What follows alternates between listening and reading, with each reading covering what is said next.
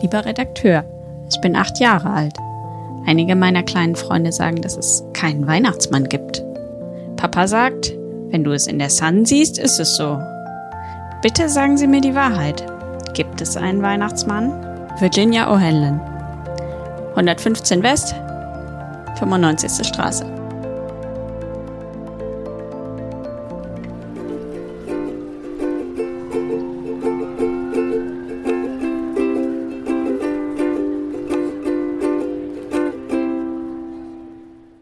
Hallo und herzlich willkommen zur Ecke Hansaring, einem Seitenwälzer Podcast. Ich bin Moritz. Ich bin Michael. Und ich bin Dominik.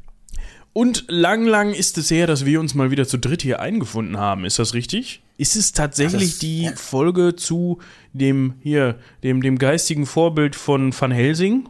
Ja, ja, tatsächlich. Ja, ja, ja. Sonst kriege ich euch immer nur, kriege ich euch immer nur äh, in, in Einzelhaft quasi. Aber heute, heute darf ich mal wieder mit beiden zusammen gleichzeitig spielen. Das ist auch nett. Yay. Also wir, wir verweisen an der Stelle nochmal auf die Folge zu, ich, mir fällt immer noch nicht sein Name ein, aber ihr könnt mir hat Van Van Sweeten. Van Sweeten, genau. Wenn ihr mehr von uns dreien in dieser Konstellation hören wollt, dann hört doch noch mal gerne in die Van Sweeten Folge rein. Ich bin mir ganz sicher, der Michi auf dem kurzen Dienstweg ab in die Shownotes unter ecke-hansaring.de. Genau, da habe ich übrigens auch schon den Hintergrund, äh, das Hintergrundgeräusch, was du uns äh, präsentierst heute, äh, fotografisch verewigt. Ah, ja, den, den, wie hieß er jetzt? Parkland HD? Genau. Ja, schön. Wir haben eben festgestellt, die bauen da jetzt eine neue Sparkassenfiliale. An dieser Stelle unbezahlte Werbung. Aha, Geht sonst auch mal zur Volksbank, die sind meistens, äh, kann man da Mitglied werden. ja. Es gibt auch die Commerzbank, es gibt auch die DIBA. Es, wir werden von niemandem Ich bezahlt. bin ja unter anderem bei der DKB. Mhm. Fa- Falls irgendeine Bank sich Genau. jetzt bemüßigt fühlt, bei uns hier kooperativ einzusteigen und uns zu sponsoren, dann erwähnen wir euch jede Folge. Das ist überhaupt kein Problem. Können wir auf dem kurzen Dienstweg. Ne? Oh, Moritz, das ist so erbärmlich gerade. Das ist ja fürchterlich. das mache ich immer so. Meine, meine Güte. Da habe ich überhaupt keine, überhaupt keine Schmerzen mit. Das geht Weißt immer. doch genau, dass, dass, dass, dass Leute, die, die mehr als drei Gramm in, im Portemonnaie haben, äh, uns nicht hören.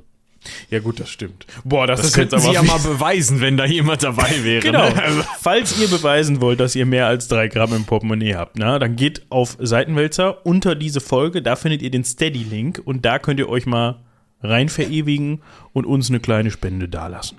Weil es ist Weihnachten und wir wissen, zu Weihnachten soll man mildtätig sein. wir sind übrigens weder gemeinnützig noch irgendwas, ne? Also, Wir sind einfach cool. Nein, das geht, das geht direkt an uns, direkt an uns in unsere Tasche rein, dann haben wir mehr als drei Gramm da drin, ja. Ja, genau, ja, genau. das ist. So. Äh, ansonsten, wenn ihr, wenn ihr hier so richtig was helfen wollt, schaut noch mal in die Shownotes von Folge 291, ne? Da könnt ihr auch, ne? Also Da kann man auch 50, gemeinnützig, meinst du? Genau. So, Ja. Gehen wir ja worauf mit ich hinaus... auf die 300 zu. Ja. Ja, wir haben gleich im Anschluss an die Aufnahme für diese Folge das Vorgespräch für die 300, aber wir werden da nicht mehr drüber verlieren, weil das das Vorgespräch ist. Ja, ihr hört schon, zu dritt nimmt das Gespräch natürlich auch gleich wieder eine ganz andere Dynamik an. Das heißt, es kann häufiger mal passieren, dass man mal so ein bisschen von Höchsken auf Stöcksken kommt. Ne? Aber das kennt ihr ja. Also, Das passiert ja, Ja, sonst nie. Ich wollte gerade noch was einwerfen, weil wir ja sagen, wir machen gerade heute eine Weihnachtsfolge. Ich habe einfach mal recherchiert, was denn unsere vorherigen Weihnachtsfolgen waren und sie natürlich dann auch verlinkt. Das sind die 243, die Weihnachtsinsel, die 191, wir machen Jesus fertig, die 139, Charles Dickens und eine Weihnachtsgeschichte und die 88, Weihnachten im Mittelalter. also waren das jetzt vier oder fünf? Äh, vier, weil wir haben Weihnachten 2018 nix gemacht. Ach so. Ja, das ist schade. Dafür machen wir heute was richtig Schönes. Worauf ich noch hinaus wollte, nochmal Lob an den lieben Dominik. Denn Ja. wir fragen ja immer gerne, was sind denn so eure Lieblingsfolgen? Und ich habe mich noch kürzlich hier mit jemandem darüber unterhalten. Das war ein ganz lustiger Zufall, den habe ich in Istanbul kennengelernt und im Nachhinein stellte sich raus, dass dieser jemand uns schon seit Ewigkeiten hört. Das war mal wieder so ein, ja, so klein ist die Welt. Also er weiß jetzt bestimmt, von wem, von wem ich rede. Viele Grüße an dich und vielen Dank ähm, an die treue Hörerschaft und dass wir er Name der Redaktion bekannt. äh, Genau, Name der Redaktion bekannt. Und er hat tatsächlich, ich habe ihn gefragt, und äh, was sind so deine Lieblingsfolgen? Und er sagte, ja, die Kochfolge war richtig cool und die Lasseter-Folge fand er mega. So, also da nochmal Lob an Dominik. Die Dankeschön. Die, die ist ja auch inzwischen unter uns legendär. Einfach Ja, weil, der weil auch Harold. du und ich einfach äh, zwei Stunden lang mega viel Spaß hatten. Das muss man ja auch sagen. Das stimmt. Also, wenn ihr mehr von Dominik hören wollt, unter anderem empfehle ich euch auf jeden Fall auch diese Lasseter-Folge. Und das hat wenig damit zu tun, dass ich dabei war. Ich habe einfach auch nur mir angehört, was Dominik so zu erzählen hatte. Da geht es übrigens um einen. Und dich beömmelt. und mich beömmelt. Da geht es übrigens um eine Expedition ins Outback von Australien, bei der dann Gold gefunden werden sollte. Ja, das beste Gold. Ja, genau, das beste Gold. Ja, das ist auch eine Geschmacksfrage. Ich äh, kann übrigens sagen, wir sind jetzt schon wieder auf einem guten Weg auf eine Häufigkeit der Verlinkungen auf eigene Folgen wie in der Folge 291. Also Ja. wir haben jetzt schon wieder äh, sieben Folgen verlinkt. Das muss man einfach gut, so machen, weil Ja, außerdem, je, je, je mehr, also je mehr Folgen ihr ja auch macht, desto mehr Cross-References gibt es ja auch. Das ist ja nur natürlich. Ja, das war ja auch das Ziel, dass man irgendwann nur noch, also ab 400 oder so, reißt man einfach nur noch die Aufnahme auf und sagt, moin Leute, heute reden wir über Person XY. Haben wir eigentlich schon, deshalb könnt ihr in Folge A, B, C und die 6 einmal reinhören, so quer hören und dann habt ihr eigentlich auch die Story von der Person. Ja, gibt sonst noch Schön, was? man- Danke für die E-Mail, tschüss. Dann ist man auch direkt auf dem Niveau der Laber-Podcasts, äh, wo, wo sich einfach Leute hinsetzen und äh, darüber reden, wie sie sich gestern die Fußnägel geschnitten haben oder sowas. Also da, da muss man dann auch nicht mehr so viel reingeben. Ne? Da können wir uns diese ganze lästige Recherchearbeit endlich sparen, wenn man erstmal groß Oh, ja. genug ist. Ja, Ja. das machen wir ja bekanntlich in den ersten 15 Minuten immer. Da machen wir das mit den Fußnägel schneiden und danach geht's dann ins Eingemachte. Ja. Klick, klick, klick. Nee, Also habt ihr noch irgendwelche Präliminarien oder Präliminarien, das müssen wir uns merken. Das finde ich gut. Das ist so. es ist ein viel zu schweres Wort, das wissen wir beide. ja, das habe ich Ja. wahrscheinlich schon wieder vergessen. Nächste Äh, Woche. ich aber. möchte vorschlagen, dass wir uns jetzt mal rückbesinnen auf das, was wir am Anfang dieser Folge so schön von Lena vorgelesen bekommen haben. Ja, vielleicht noch ganz kurz, wie sind wir denn da überhaupt hingekommen? Also die letzte Folge, wo ich dabei war, war ja die Folge vom, von, der, von der Mordserie um Hinterkaifeck. Und äh, damals haben Michi und ich den Pakt geschlossen, ähm, nach all diesen Sachen, auch da, und davor war ich mit der Greeley-Expedition, glaube ich, mit Moritz äh, dabei. Nachdem äh, wir so viele, äh, nachdem ich so viele Abartigkeiten ja äh, immer zum Besten gebe, haben Michi und ich ja den Pakt geschlossen, dass ich mich noch entschuldigen muss und dass es da deswegen auch einfach mal was Schönes geben soll. Ähm, wobei man natürlich auch sagen muss, die Hinterkaifeck-Folge war ja nun relativ erfolgreich. Was das über unsere Hörerschaft aussagt, das lasse ich mal dahingestellt. ähm, und das vielleicht, vielleicht wird das dann hier jetzt die Folge, die am wenigsten oft gehört wird. Weil es einfach mal was Schönes ist. Weihnachtsfolgen, ja, gut. Ja. Die sind jetzt immer so unter ferner Liefen, würde ich sagen. Die sind jetzt nicht besonders schlecht, die sind jetzt aber auch nicht besonders gut. Ich glaube, das liegt aber auch einfach dran, dass die natürlich dann um die Weihnachtszeit veröffentlicht werden und die Leute dann so ein bisschen aus ihrem wöchentlichen Habitus ausbrechen.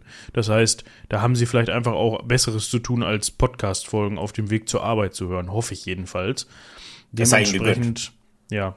Also diese Folge kommt am 25. Also für euch ist es jetzt gerade der 25. oder später. Deswegen hoffe ich, dass ihr bisher ein wunderbares Weihnachtsfest gehabt habt und dass ihr so richtig schön mit prallen Bäuchen irgendwo auf dem Chaiselong liegt und euch gerade noch das 37. Spekulatius und das 50. Dominosteinchen irgendwo reindrückt und euch überlegt, schaffe ich noch ein halbes oder reicht's nicht mehr? Eine Chaiselong oder eine Couseuse? Du fragst schon wieder Sachen. Causeuse. Das Wort höre ich original zum ersten Mal in meinem Leben. Möchtest du uns aufklären, wo der Unterschied besteht? Ja, genau. Und auch noch die Arbeit abnehmen. Das, das, das sehe ich aber überhaupt nicht kommen. Michi, Google das selbst? Faulpelz. Wie schreibt man das? Koseuse. Jetzt will ich das aber auch sehen. Äh, Insel Kos, nee. Chauseuse. Chauffeuse. Nee. Schuster? Was? Wie schreibt man das? Ah. Nee, das ist ja voll unbequem. That's for me to know and for you to find out. Gut, aber darum soll es heute gar nicht gehen. Wir hoffen Nee. natürlich, dass ihr euch, also es wäre vielleicht mal was. Ihr könnt uns mal ein Foto schicken, wie ihr gerade diese Ecke hört. Vielleicht macht ihr das ja im Kreise eurer Lieben. Ja, das heißt, 25. erster Weihnachtstag, alle sitzen ganz gespannt Vielleicht, jetzt kommt mir was. Wir veröffentlichen ja immer, wir veröffentlichen ja immer um 2 Uhr morgens. Und an so einem Heiligabend wird ja auch gern mal, also bei den ein oder anderen ein bisschen länger aufgeblieben, wenn man so zusammensitzt und vielleicht habt ihr ja euch extra durchgerungen, bis 2 Uhr wach zu bleiben und hört jetzt alle gemeinsam zum Abschluss die Ecke Hansaring. Oder ihr seid noch nach der Mitternachtsmesse irgendwie zusammengesessen und habt gedacht, ach ja, das, was der Herr da vorne in dem Kleid da gesagt hat, das äh, in dem Kleid. Ich, ich möchte jetzt mal gerne wieder was Weltlicheres hören und dann äh, ist die Ecke Hansaring natürlich das Mittel der Wahl. Genau. Aber äh, weiß ich nicht. Also. Was denn? Sind das immer Kleid? Ja, eigentlich schon, ne? Ja, also, also geht auf jeden Fall bis über die Knie, also. Ja, und also um, um etwas zu tun, was ich sonst selten, eigentlich nie, außer mit diesem Satz und auch an dieser Stelle ungern tue, aber um mal Mario Barth zu zitieren, das macht auch zum Glück sonst niemand mehr. Oben offen, unten offen Kleid. Weißt du? Also. Ja. Ich hätte ja. jetzt ja. nicht gewusst, dass Aber es steht den meisten Leuten hat. super. Ja. Ja, wir haben äh, vorletzte Folge ja schon auf Midnight Mars verwiesen, wo wir auch viele schöne Kleidchen gesehen haben. Also da könnten wir eigentlich auch mal eine extra Folge zu machen. Also nicht hier, sondern so ein, irgendwie was so äh, spontan spontanes. Ja. Ja. Oh, das haben wir ewig nicht mehr gemacht. Spontan, spontan. Ja, guck du dir erstmal Midnight Mars an, dann können wir weiterreden. Okay. So, also warum hat Lena uns jetzt vorhin vorgelesen, dass irgendein kleines Mädchen wissen will, ob es einen Weihnachtsmann gibt? Ja, warum ja, nicht? Weil es eine berechtigte Frage ist und eine schwierige Frage. Und ähm, wir haben die Antwort. Also ja, zumindest kennen wir jemanden, der die Antwort hat. Also wir, wir ja. würden das ja nicht nicht so schreiben, aber tatsächlich geht es um äh, heute um den bekanntesten Leitartikel in englischer Sprache, der bis heute immer wieder nachgedruckt wird und ähm, geschrieben wurde der von einem Mann namens Francis Pharcellus Church mir fällt gerade auf, dass immer, wenn ich da bin, haben wir irgendwie so, so Leute mit so großartigen Namen drumherum. Ja, also Francis äh. Church, also wie der Papst und dann noch Kirche hinten. Und der schreibt was zu Weihnachten. Ich würde sagen, wir haben alles erfüllt, was die Folge braucht. Ja, gut, dann machen wir ab jetzt. Äh, Tschüss. Lassen wir es ab jetzt einfach laufen. Äh, ähm, genau, also Francis Pharcellus Church. Ich glaube, den Mittelnamen schenken wir uns äh, für, den, für den Rest der Folge. Genau. Der ähm, ist nämlich derjenige, der das Ganze beantworten wird. Und wir gehen in sein Geburtsjahr 1839. Da kommt er nämlich in Rochester, wenn das wirklich so ausgesprochen wird, ähm, zur Welt in der Familie eines Baptistenpredigers und Journalisten. Sein Vater heißt auch selbst Pharcellus mit Vornamen, also ganz klassisch. Äh, ne? Das Kind kriegt dann einfach den zweiten Namen des Vaters, damit schon mal ganz klar ist, wo der her ist. ist. zuständig, genau. Genau, wem, wem kann man die Schuld dafür geben? Ähm, genau, und über die Jugendjahre gibt es jetzt nichts zu berichten. Der ist eigentlich, äh, hat er sehr erfolgreich an der Columbia University Jura und Theologie studiert. Und dann ist der Jung fertig und kann im Prinzip das große Geld machen, mit einem von beiden Studienfächern schon, wie heute ja auch.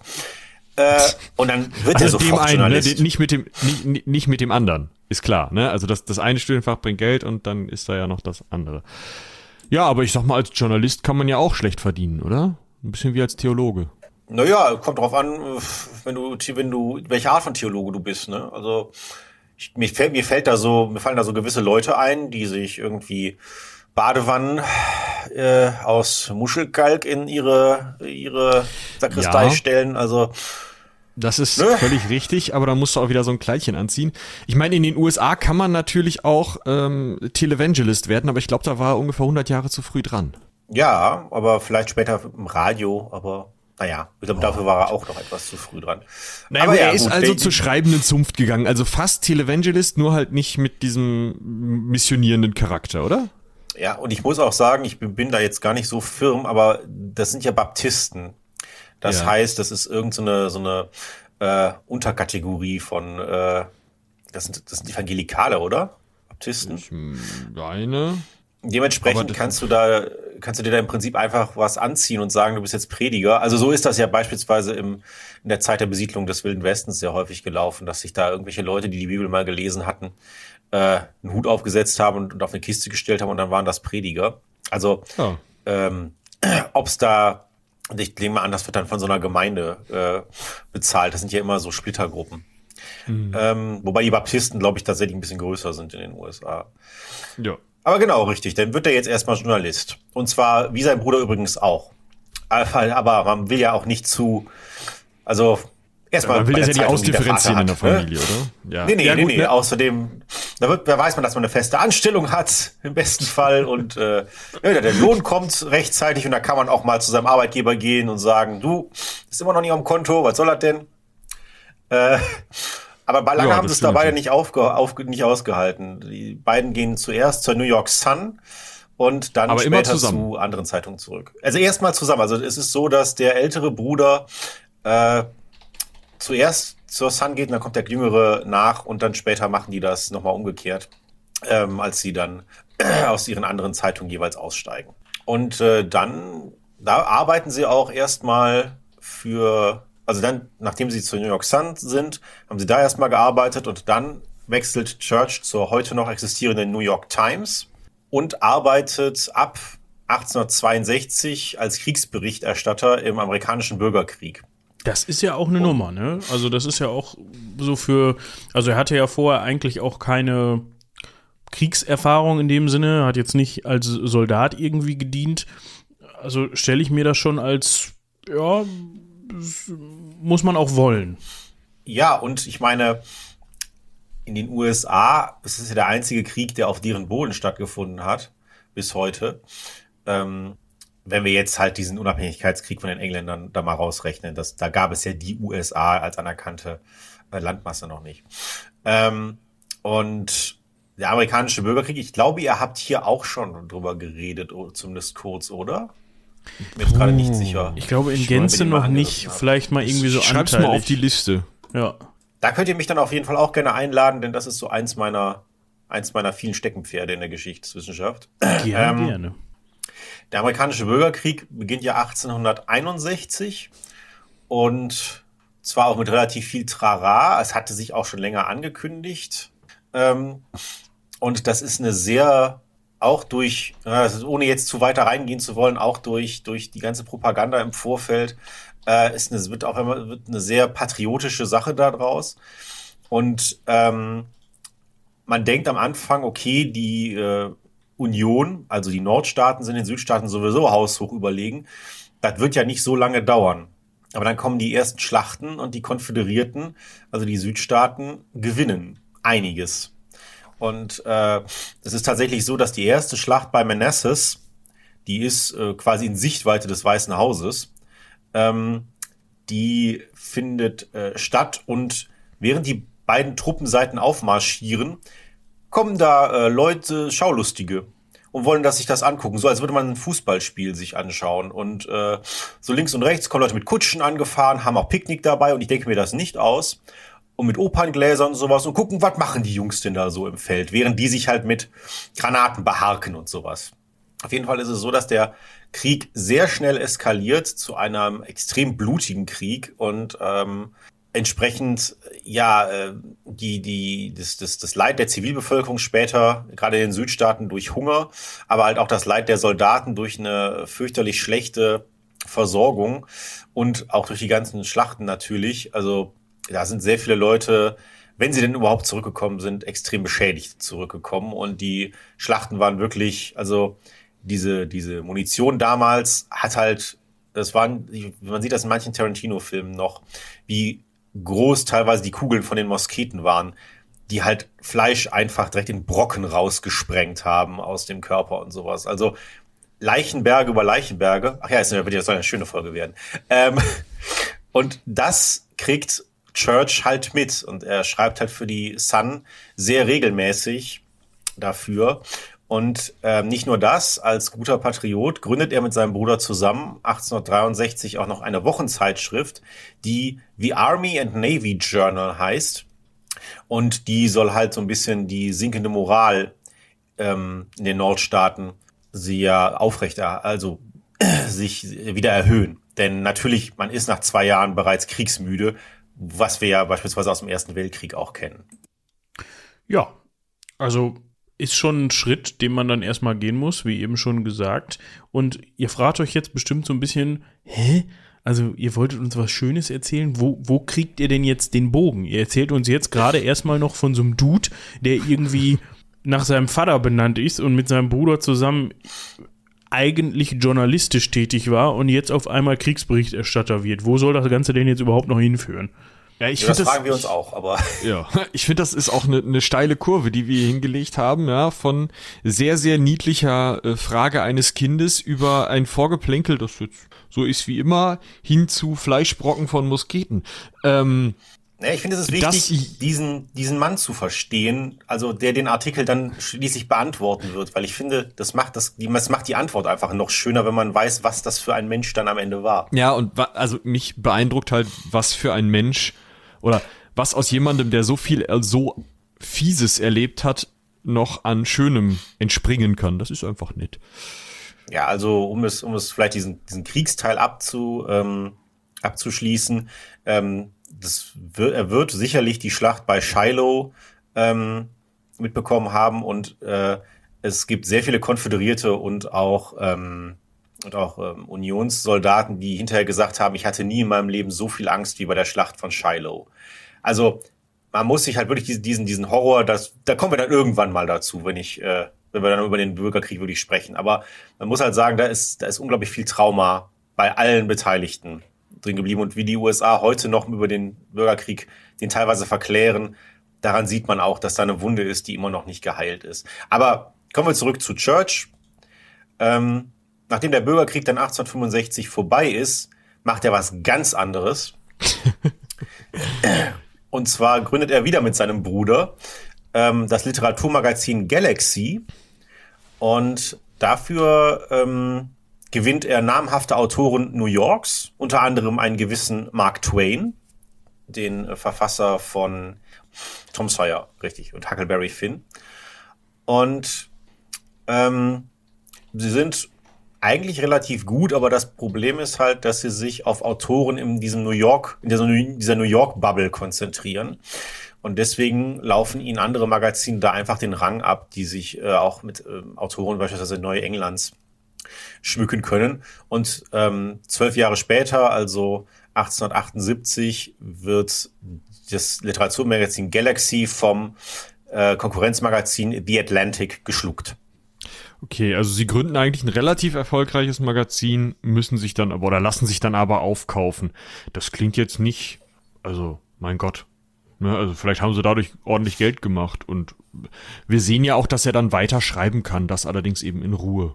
Ne? Also wieder Ja. angestellt. Wahrscheinlich auch Genau, auf einem finanziellen Polster, das okay ist. Wenn man geschluckt wird, das heißt ja nicht, dass man jetzt einfach, komm, ja, hier hast du noch einen Euro und jetzt verpiss dich, sondern Ja, und ich meine, gerade wenn man sich da mit, mit Mark Twain zusammentun kann, das Ja, ist ja, ja. nun auch prestigehaft. Also, aber da sieht man mal, was der, was der für, für Interessen, sage ich mal, hatte. Also einerseits ja, ne, und Verbindungen. Kriegsbericht, Ja. genau, Verbindung, Kriegsberichterstatter, Patriot, aber halt auf der anderen Seite auch dieses, sage ich mal, recht feinfühlige Literatur- und Kunstgewerbe, äh, sich sehr dessen anzunehmen und dafür extra was zu gründen. Ne? Aber du hast es ja schon gesagt, ab 4 1874 schreibt er wieder für die Sun. Die Sun muss man sagen, die gibt es heute ja nicht mehr. Ähm, also die New York Sun gibt es Genau, nicht man mehr. muss da immer aufpassen. Es ist eben die Genau. New York Sun und nicht die Sun. Die ist, gibt's auch nicht mehr in Großbritannien, wenn ich mich recht entsinne, weil der Murdoch doch da irgendwie an der Kabelbahn so? gedreht hat. Ich meine, warte mal. Ah. The Sun. Die hatten sich irgendwas geleistet? Nee, doch, gibt's noch. Okay. Ja, ja. Aber ich muss ehrlich sagen, Kritik. ich habe die heutzutage mehr so ein bisschen als so ein, ja, ich will nicht sagen Schmierenblatt, aber eher so Bildzeitungsniveau im Kopf, The, oder? The Sun in Großbritannien ist, äh, ja, ich weiß nicht, ob Vorbild für die Bildzeitung. Warte. Nee, nicht Vorbild für die Bildzeitung, weil sie später entwickelt wurde, aber es ist schon eher, also. Ich, ich zitiere ja heute Leute, die teilweise nicht mehr im Spaßbusiness arbeiten. An dieser Stelle Volker Pispers, man würde äh, toten Fisch beleidigen, wenn man ihn darin einwickelt. Das gilt sowohl für die Sun als auch für die Bild. Äh, das ist bei der New York Sun nicht so. Jedenfalls nicht zu der Zeit. Ich weiß nicht, wie die dann niedergegangen ist. Das habe ich mir jetzt ehrlicherweise nicht noch angeguckt. Ja, die, die haben ein ziemliche, also das bisschen, was ich dazu recherchiert habe, die haben ein ziemlich breites Spektrum gehabt von ähm, so Leitartikeln, also Meinungs, Stücken, sage ich jetzt mal, und aber auch ernsthafte Berichterstattung. Ähm, die sind allerdings auch für den Great Moon Hoax verantwortlich, über den wir auch mal sprechen können. Oh ja, dann, der ist da witzig. soll auch, da soll dann auch im Vorfeld noch nicht zu viel zugesagt werden. Aber sagen wir mal so, Fake News gab es schon vor, vor den Zeiten der sozialen Medien. Und der Great Moon Hoax gehört da definitiv dazu. Das ist eine wunderbare Geschichte, wie ich finde. Ähm, genau, auf jeden Fall, Church schreibt ab 1874 wieder für die Sun. Und er ist halt spezialisiert auf Leitartikel zu theologischen Fragen, was natürlich seinem Studium, also Da ne, ist er hat ja er- mal Theologie studiert. Ja, vielleicht um das mal einzuordnen, das finde ich ganz spannend. Zu dem Zeitpunkt ist der Mann 35 Jahre alt. Ne? Also, Ja. der hat schon richtig, richtig, richtig gelebt zu dem Zeitpunkt. Das kann man sich vielleicht gerade so aus einer Ecke der Langzeitstudenten nicht so unbedingt vorstellen, aber der hat schon richtig viel erlebt und äh, trägt jetzt hier an dieser Stelle nicht mal mehr Verantwortung, weil sein Unternehmen schon wieder weg ist, sondern ist halt jetzt gesetzt und kann sich da auf seine Leitartikel konzentrieren. Das ist schon, also der hat's irgendwie auch geschafft, ne? Ja, ich meine 35 und äh, und äh, versagt als Unternehmer. Ich meine, er hätte heute wäre er Bundesfinanzminister, aber das ist ein anderes Thema. ähm, und ja, man muss ja auch die Wir nahe wollten Geschichte doch- im Blick behalten. Wir wollten doch nicht politisch werden hier seit Äh, wir Folge ja, nicht, 7 wir oder sind so. ja gar nicht, wir sind ja gar nicht politisch. Aber Stimmt, tatsächlich der Lindner hätte, ist ja keine hätte 35 mehr. Richtig genau, genau. ähm, kann man ja halt sehen, dass sich Leistung auch lohnen kann. So, ähm, Wenn du mir jetzt noch mit dornigen Chancen kommst, dann fliegst du hier raus. Aber auf gar, auf gar keinen Fall. Auf gar keinen Fall. ähm, und da, aus dieser Zeit haben wir dann auch erstmals wirkliche Aussagen über Churchs Charakter. Ähm, also, man merkt, dass er hat Jura und Theologie studiert, wie du sagst. Er hat schon richtig, richtig viel erlebt, auch äh, so, so Gutes wie Schlechtes. Ähm, und er ist, gilt als herausragender Gesprächspartner und auch als hervorragender Journalist. Diesen, dieses so- Attribut wünsche ich mir für mich übrigens auch. Das, Herausragender Gesprächspartner Ja. oder Journalist? herausragender Okay. Gesprächspartner. Das fände ich schön, wenn ich irgendwann mal das Zeitliche segne, dass die Leute das über mich sagen. So, weißt du, so, er war ein hervorragender Gesprächspartner. Das muss man ihm lassen. Also, er konnte zwar nicht viel, aber das hat er hingekriegt. Das Reden ich- konnte er, ja. Fände ich schön. Ja, also gut reden können ist für mich nicht dasselbe wie ein guter Gesprächspartner sein können. Guter Gesprächspartner sein heißt auch gut zuhören können und ja, einfach jemand, mit dem ich mich, bei dem ich mich wohlfühle, ihm Dinge anzuvertrauen. Ja, mit dem ich mich gerne umgebe, der auch interessant ist, ne, also auch interessante Sichtweisen hat. Ähm, und für mich gleichermaßen, sage ich jetzt mal, äh, ja, wie du sagst, der auch auf mich eingeht. Ja, Ja, also, aber so gut er ist, halt als Gesprächspartner und als Journalist, so seine publizierten Kommentare ja, sind so mäßig erfolgreich, was vielleicht auch daran liegen mag, natürlich, dass ähm, die Sun diese Meinungsartikel damals ähm, anonym veröffentlicht hat. Das war damals aber gang und gäbe. Ähm, aber man merkt schon, Church ist bei seinen Vorgesetzten sehr beliebt und er hat so ein so ein sehr, also alle sagen, er hätte so einen sardonischen Humor, also einen richtig grimmigen Humor gehabt, ähm, was man jetzt nicht mit, sage ich mal, zynischem Humor verwechseln darf, der ja sehr verletzend ist. Sardonischer Humor ist halt wirklich von so einer grimmigen Tragik, aber ist nicht darauf aus, irgendjemanden zu verletzen, sage ich jetzt mal. Googelt jetzt irgendjemand Sardon sardonisch oder was? Äh, ich, ich nicht, tatsächlich.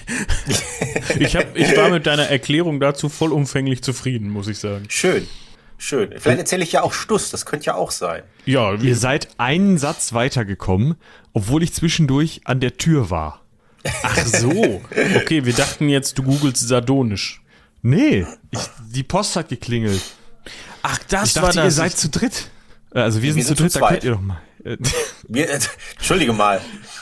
Oh, fürchterlich. Ich dachte, ihr seid zu dritt. Äh, okay. Ja, ja. Ja. Also, okay, wir, man, man sieht schon, ähm, wir haben alle nicht so gut geschlafen. Moritz ist sowieso Können- erst seit 20 Minuten wach. Das ist völlig richtig. Können wir jetzt, und, und wir sind schon seit drei, 32 Minuten in der Aufnahme. Stellt euch das mal vor. Das ist das Verrückte da dran. Das muss man lange üben. Das macht er ja wirklich im Schlaf. So, Also kommen wir jetzt zum wir mal Artikel. zurück. Ja, kommen wir zum Artikel. Also, September 1897 kriegt Es- die Sun, bitte? 38. 1897. Ja, ist der Typ doch 38 oder nicht? Ja, Nee, stimmt. Er ist, er, er ist 38, genau. Und da äh, erhält die Sun äh, die Zuschrift einer Achtjährigen namens Virginia O'Hanlon. Und diese Zuschrift haben wir gerade gehört. Eine vermeintlich sehr einfache Frage. Gibt es einen Weihnachtsmann? 8 und 5, Oder warte mal. 1897. Ja, ist 58. Ja. Gott, glaubt mir doch nicht alles. Also, Virginia O'Hanlon stellt die Frage, Dass gibt du es nicht einen rechnen kannst, wussten wir. Genau. Ähm, und äh, man weiß halt, dass Virginia diese Frage zuerst ihrem Vater gestellt hat. Der ist Chirurg, also ebenfalls ein durchaus gebildeter Mann. Ähm, auch wenn ich jetzt über die Chirurgie um 1897, ehrlich gesagt, ich glaube, je weniger wir darüber sagen, desto besser. ähm, Da bleibt die Folge zumindest schöner, das können wir auf jeden Fall festhalten. Aber zumindest genau. äh, ist ja Ausbildung in damaligen Zeiten häufig noch umfassender, weil man zu den einzelnen Fächern nicht so viel zu sagen hat. Also kann man sich auch eine klassische Bildung bei einem Chirurgen des äh, sehr späten 19. Jahrhunderts durchaus vorstellen. Der wird wohl Latein gekonnt haben und vielleicht auch mal das ein oder andere Heiligengeschichtchen gelesen haben. Also ist er eigentlich qualifiziert dafür zu sagen, gibt's einen Weihnachtsmann. Genau, und sie schreibt den Brief halt, wie wir gehört haben, weil Freunde von ihr gesagt haben, es gäbe den nicht. Und äh, ja, ihr Vater in bester Tradition von überforderten Eltern sagt quasi das Pendant zu Frag mal deine Mutter. Ähm, also er antwortet total ausweichend und äh, rät ihr dann halt, ähm, mal doch mal der Zeitung, der Sun zu schreiben. Und ich vermute auch, dass er dachte, ja gut, damit ist das Thema gegessen, das macht die eh nicht. Ja, da hat, hat er die Rechnung aber nicht mit seiner Tochter Virginia gemacht, ne? Weil, also ist halt schon so, dass man mh, gerade in, in solchen Zeiten, wo man nicht mal einfach, also es ist ja, ist ja vergleichbar mit heute, ja, ruft doch einfach mal bei der Tagesschau an. So. Genau. Ne? Also genau. das ist schon, muss man schon mal machen, sich da hinsetzen und sagen, ja, schreibe ich dir einen Brief. Mein Gott. Genau, Also zu, es- zu der diese Zeit Frage- ist die Sun richtig, richtig groß und bedeutend. Also muss man einfach sagen. Also diese Frage muss sie schon beschäftigt haben, kann man festhalten. Ja. Das ist, Ja, ist also ja auch. war ja durchaus zentral für sie, dass sie sich den Aufwand macht und nicht nur sagt, "Äh, schreib doch mal eine Zeitung, toll. So, Danke, ne? Vater. Sag doch mal jetzt. Sondern, also ich hätte es nicht gemacht. Also der Zeitung. Ich weiß nicht. Ich kenne dich als Achtjährigen nicht, aber. Also mir wird nachgesagt, dass ich als Kind durchaus gerne Fragen gestellt habe, auch zum Leidwesen meiner Eltern in Häufung, aber so war ich dann doch nicht, glaube ich. Ja. Ja, ich meine, was, aber auch, aber seien wir ehrlich, was, würd- was würden wir denn antworten? Also ich meine, ich verstehe den Vater in dem Sinne schon, dass ihm da nichts, vor allem ad hoc, dann steht halt so ein kleines achtjähriges Kind vor dir und will das natürlich jetzt wissen und will das natürlich auch definitiv wissen und hat dann noch vielleicht 16 Nachfragen, wo du dich dann einfach nur in deinen eigenen äh, Fußangeln verhedderst, die du ausgelegt hast, ohne es zu merken. Äh, weil Kinder können da ja einfach extrem genau zuhören, wenn sie wollen. Und finden dann halt die, die Logiklöcher auch genau da, wo, äh, wo man selbst denkt, ja, okay, das sehen die eh nicht. Und äh, naja, auf jeden Fall kommt dann dieser Brief im September bei der Sun an und gerät natürlich zuerst mal, also das wird wahrscheinlich irgendwie aussortiert bei der Poststelle und dann guckt man sich das an. Und was ich jetzt auch einfach schön finde, ist, dass man diesen Brief bekommen hat und nicht gesagt hat, ja, sowas machen wir nicht, sowas beantworten wir gar nicht erst, guck, beschäftigen wir uns nicht. Es geht direkt an den Chefredakteur Edward P. Mitchell, der diesen Brief jetzt auf den, auf den äh, Schreibtisch kriegt. Und der sitzt da wahrscheinlich auch erstmal und denkt, ja, Aber überleg mal, der hat sich jetzt mindestens 20 Jahre, nee, noch länger, kennt der den Church und denkt sich, "Puh, ja, Virginia, da hast du eine richtig gute Frage gestellt. Dann guckt der so ich habe hier einen hoch. Stab an Leuten. Ich, Ja, ja, also schaut so in seiner sagen, ne? Schreibstube rum, guckt nochmal zurück durch die Schreibstube und denkt sich, nee, mit denen nicht. Ich habe aber noch hier in meiner Kartei diesen freien Journalisten, den Church. Der macht halt mit den Theologenkrams, das kann der wohl. Und das ist der einzige, den er, den er fragt. Es gibt Genau. nur ihn, wo Edward P. Mitchell sagt, jo, der kann das beantworten. Das Genau, ist eine Frage richtig. für den Church. Genau, und, und wir sehen ja, und Vielleicht nochmal, hat er sich wir, auch wir wissen, vertan. kann auch sein, aber, aber Über, wahrscheinlich, wahrscheinlich nicht, aber. Vielleicht, vielleicht stand er da, las das und sagte, that uh, this can only the church answer, uh, answer. Ich bin ganz schlecht in Englisch. Also das kann nur die Kirche beantworten. So. The only the church can du meinst, die, answer die, this. die Sekretärin hat dann gesagt, ach ja, gut, dann gebe ich das dem. Und äh, Ja, ähm, naja, aber man- weiß man nicht. Ein Weihnachtswunder. Weiß man, weiß man nicht, ein Weihnachtswunder, genau. Aber wenn wir jetzt äh, uns auch das, was wir über Church jetzt gelesen äh, haben oder vor, vorgetragen haben, wenn wir jetzt Chefredakteur wären und wir würden, hätten so einen Brief und wir würden sagen, okay, wer kann das denn beantworten? Würden wir dazu allererst einen ehemaligen Kriegsberichterstatter äh, nehmen, der vollkommen literarisch verquer denkt und der dadurch auffällt, dass er total, äh, total grimmigen, tragischen Humor äh, vor sich herträgt. Und auch, klar, wir haben Church nicht persönlich gekannt, aber ich glaube, es würden mir erst andere Leute einfallen, bevor ich an so jemanden denke. Church sieht sich auch in den ersten Momenten selbst nicht so wirklich als denjenigen, der das beantworten kann. Ähm, dann setzt er sich aber dran und ist am selben Nachmittag fertig. Ja, das läuft doch. Gut, also Scheint, scheint eine Eingebung gewesen zu sein. entweder das oder er hat sich schon eingehend mit dieser Frage beschäftigt. Das kann natürlich auch sein, ne? Ja, ich meine, gut, er ist natürlich auch, wenn er Literatur so liebt, hat er natürlich auch so ein gewisses, äh, so ein gewisses literarisches Gespür, glaube ich, natürlich. Und wenn er sowieso gewohnt ist zu schreiben. Aber es muss einem ja auch das Richtige einfallen. Wir kennen das aus Hausarbeiten. Du kannst nicht einfach, wer weiß wie, drumherum labern. Äh, da kannst du noch so gut sprachlich sein. Das kann man halt sehr schnell durchschauen. Und äh, aber er ist, er ist irgendwann fertig und dann geht das Ganze in den Druck. 21. September 1897 erscheint die Antwort. Jetzt nicht, also prominent kann man nicht sagen. Also Wieso? Ist auf der Ja, Seite also- der Leitartikel? ja schon, aber so am sechster, siebter Stelle zwischen dem Artikel zu einem Wahlgesetz in Connecticut, britischen Schiffen in amerikanischen Gewässern und einem kürzlich erfundenen kettenlosen Fahrrad. Das ist auch, also, das ist ja auch, also, wenn ich jetzt eine Zeitung setze, Ja. vielleicht woanders? ja, vielleicht prominenter. Also es ist ja, es ist ja auch für die für die Sun ein ungewöhnlicher äh, eine ungewöhnliche Anfrage. Man hätte jetzt meinen können, dass sie sagen, okay, das ist so ungewöhnlich, das setzen wir weiter nach oben oder einfach prominenter. Ähm, Ja, aber vielleicht haben sie aber auch gedacht, oh Gott, oh Gott, oh Gott, das interessiert doch keine Sau, aber er hat es jetzt geschrieben, wir haben ihn dafür bezahlt. Na gut, irgendwo zwischen vielleicht. vier und sieben. Ja. Der Artikel ist auch gar nicht so lang. Das klingt jetzt, jetzt so wer weiß wie, aber der Artikel hat nur 416 Worte. Und wie gesagt, die Sun druckt ihn anonym, wie das halt üblich ist. Und Churchs Antwort ist, glaube ich, für Virginia sehr angenehm und eindeutig gewesen.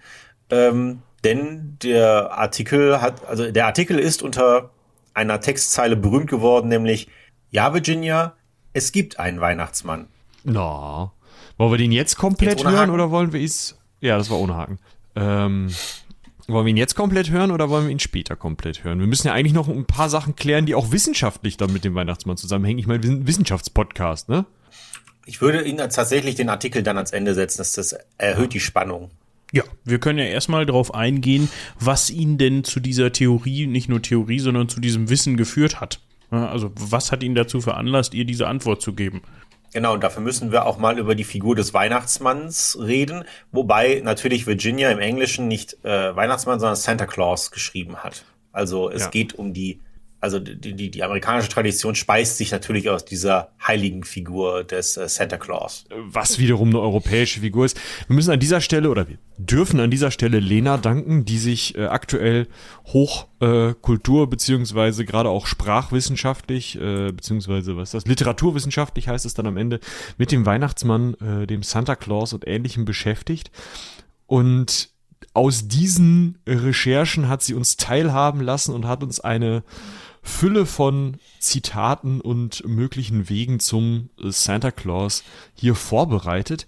Wahrscheinlich ist es noch relativ, ja, ich sag mal, bekannt, dass sich der Santa Claus, der Weihnachtsmann und der Nikolaus irgendwie alle auf eigentlich eine Figur, dachte ich immer, beziehen, nämlich auf Nikolas oder Nikolaus oder Nikolaus äh, von Myra, den Bischof, einen also den Bischof von Myra, einen ähm, äh, ja irgendwie als heiligen bekannten Typen. Das ist aber nur die halbe Wahrheit. Die zweite äh, Hälfte der Wahrheit, da geht es um einen Abt von Sion, den Bischof, also gleiches, äh, gleicher Typ. Äh, der hatte zusätzlich noch das Amt des Bischofs von Pinora. Also ne, zwei äh, Ämter in einer Person, die dann aber keinen Namen hat. Und die beiden zusammen, die irgendwie wundertätig gewesen sein sollen und die zum einen im vierten und im sechsten äh, und zum anderen im sechsten Jahrhundert nach Christus gelebt haben, die beiden zusammen sind dann in der griechischen Überlieferung in den Mixer geraten und zusammen zum irgendwie heiligen Nikolaus, heiligen Nikolaus geworden, ähm, die also beide irgendwie ja Anteile an dieser heiligen Geschichte haben. Historisch ist das nicht richtig belegbar, aber man kennt das ja, ne? Wenn man da zwei Leute hat, die noch beide Nikolaus mit Vornamen heißen, dann fliegt das irgendwann durcheinander. Ja, das ist so, als ob du irgendwie äh, in der Jugend mal Zwillinge kanntest und dann, äh, wenn du, wenn du das, das 30 Jahre laufen lässt, dann weißt du auch nicht mehr genau, wer, wer da genau was konnte. Äh, ja, vielleicht sind es auch mal 200 Jahre, die das gelaufen ist und dann auch noch mit so einem stille Postprinzip und mündlicher Überlieferung. Das ist natürlich dann irgendwann für einen Hugo. Äh, kennt man ja, also ne, das stille Postprinzip haben wir jetzt schon häufiger besprochen. Das ist sozusagen der Aspekt der Person. Na, ein, mh, hm, eine Heiligenfigur, die besonders in einer Legende dafür bekannt ist, dass sie ähm, jungen Mädchen die, also drei Töchtern von einem verarmten Patrizier, äh, Goldklumpen aufs Bett gelegt haben soll, um sie davor zu retten, sich zum äh, fürs eigene Überleben prostituieren zu müssen. Diese Geschichte, die diesem Heiligen zugeschrieben wird und man weiß da wirklich auch nicht, welcher von beiden es dann jetzt war und ne, wie gesagt, ist alles irgendwie eine Soße, aber die hat dieses dieses Schenkungselement, ja, was wir heute sowohl am 6. Dezember haben, wenn wir dann ähm, naja gut, in dem Fall wahrscheinlich Ferrero in unseren äh, Schuhen finden. Wenn Rochers, man also Rocher sind auch Goldklumpen. Ja, ich kann übrigens die von Aldi sehr empfehlen, sehr lecker. Aber äh, anderes Thema. Haben die jetzt, haben die jetzt Fake äh, Rocher? Ja, die haben nachgemacht, genau, die sind gut. Hm. Auf jeden Fall äh, Ne, das sind so die maximalen Goldklumpen, die man da so rauskriegt heute, aber das ist eben der 6. Dezember und am 24., wenn dann der Weihnachtsmann oder der Santa Claus kommt, hat man auch wieder diese Schenkungstradition.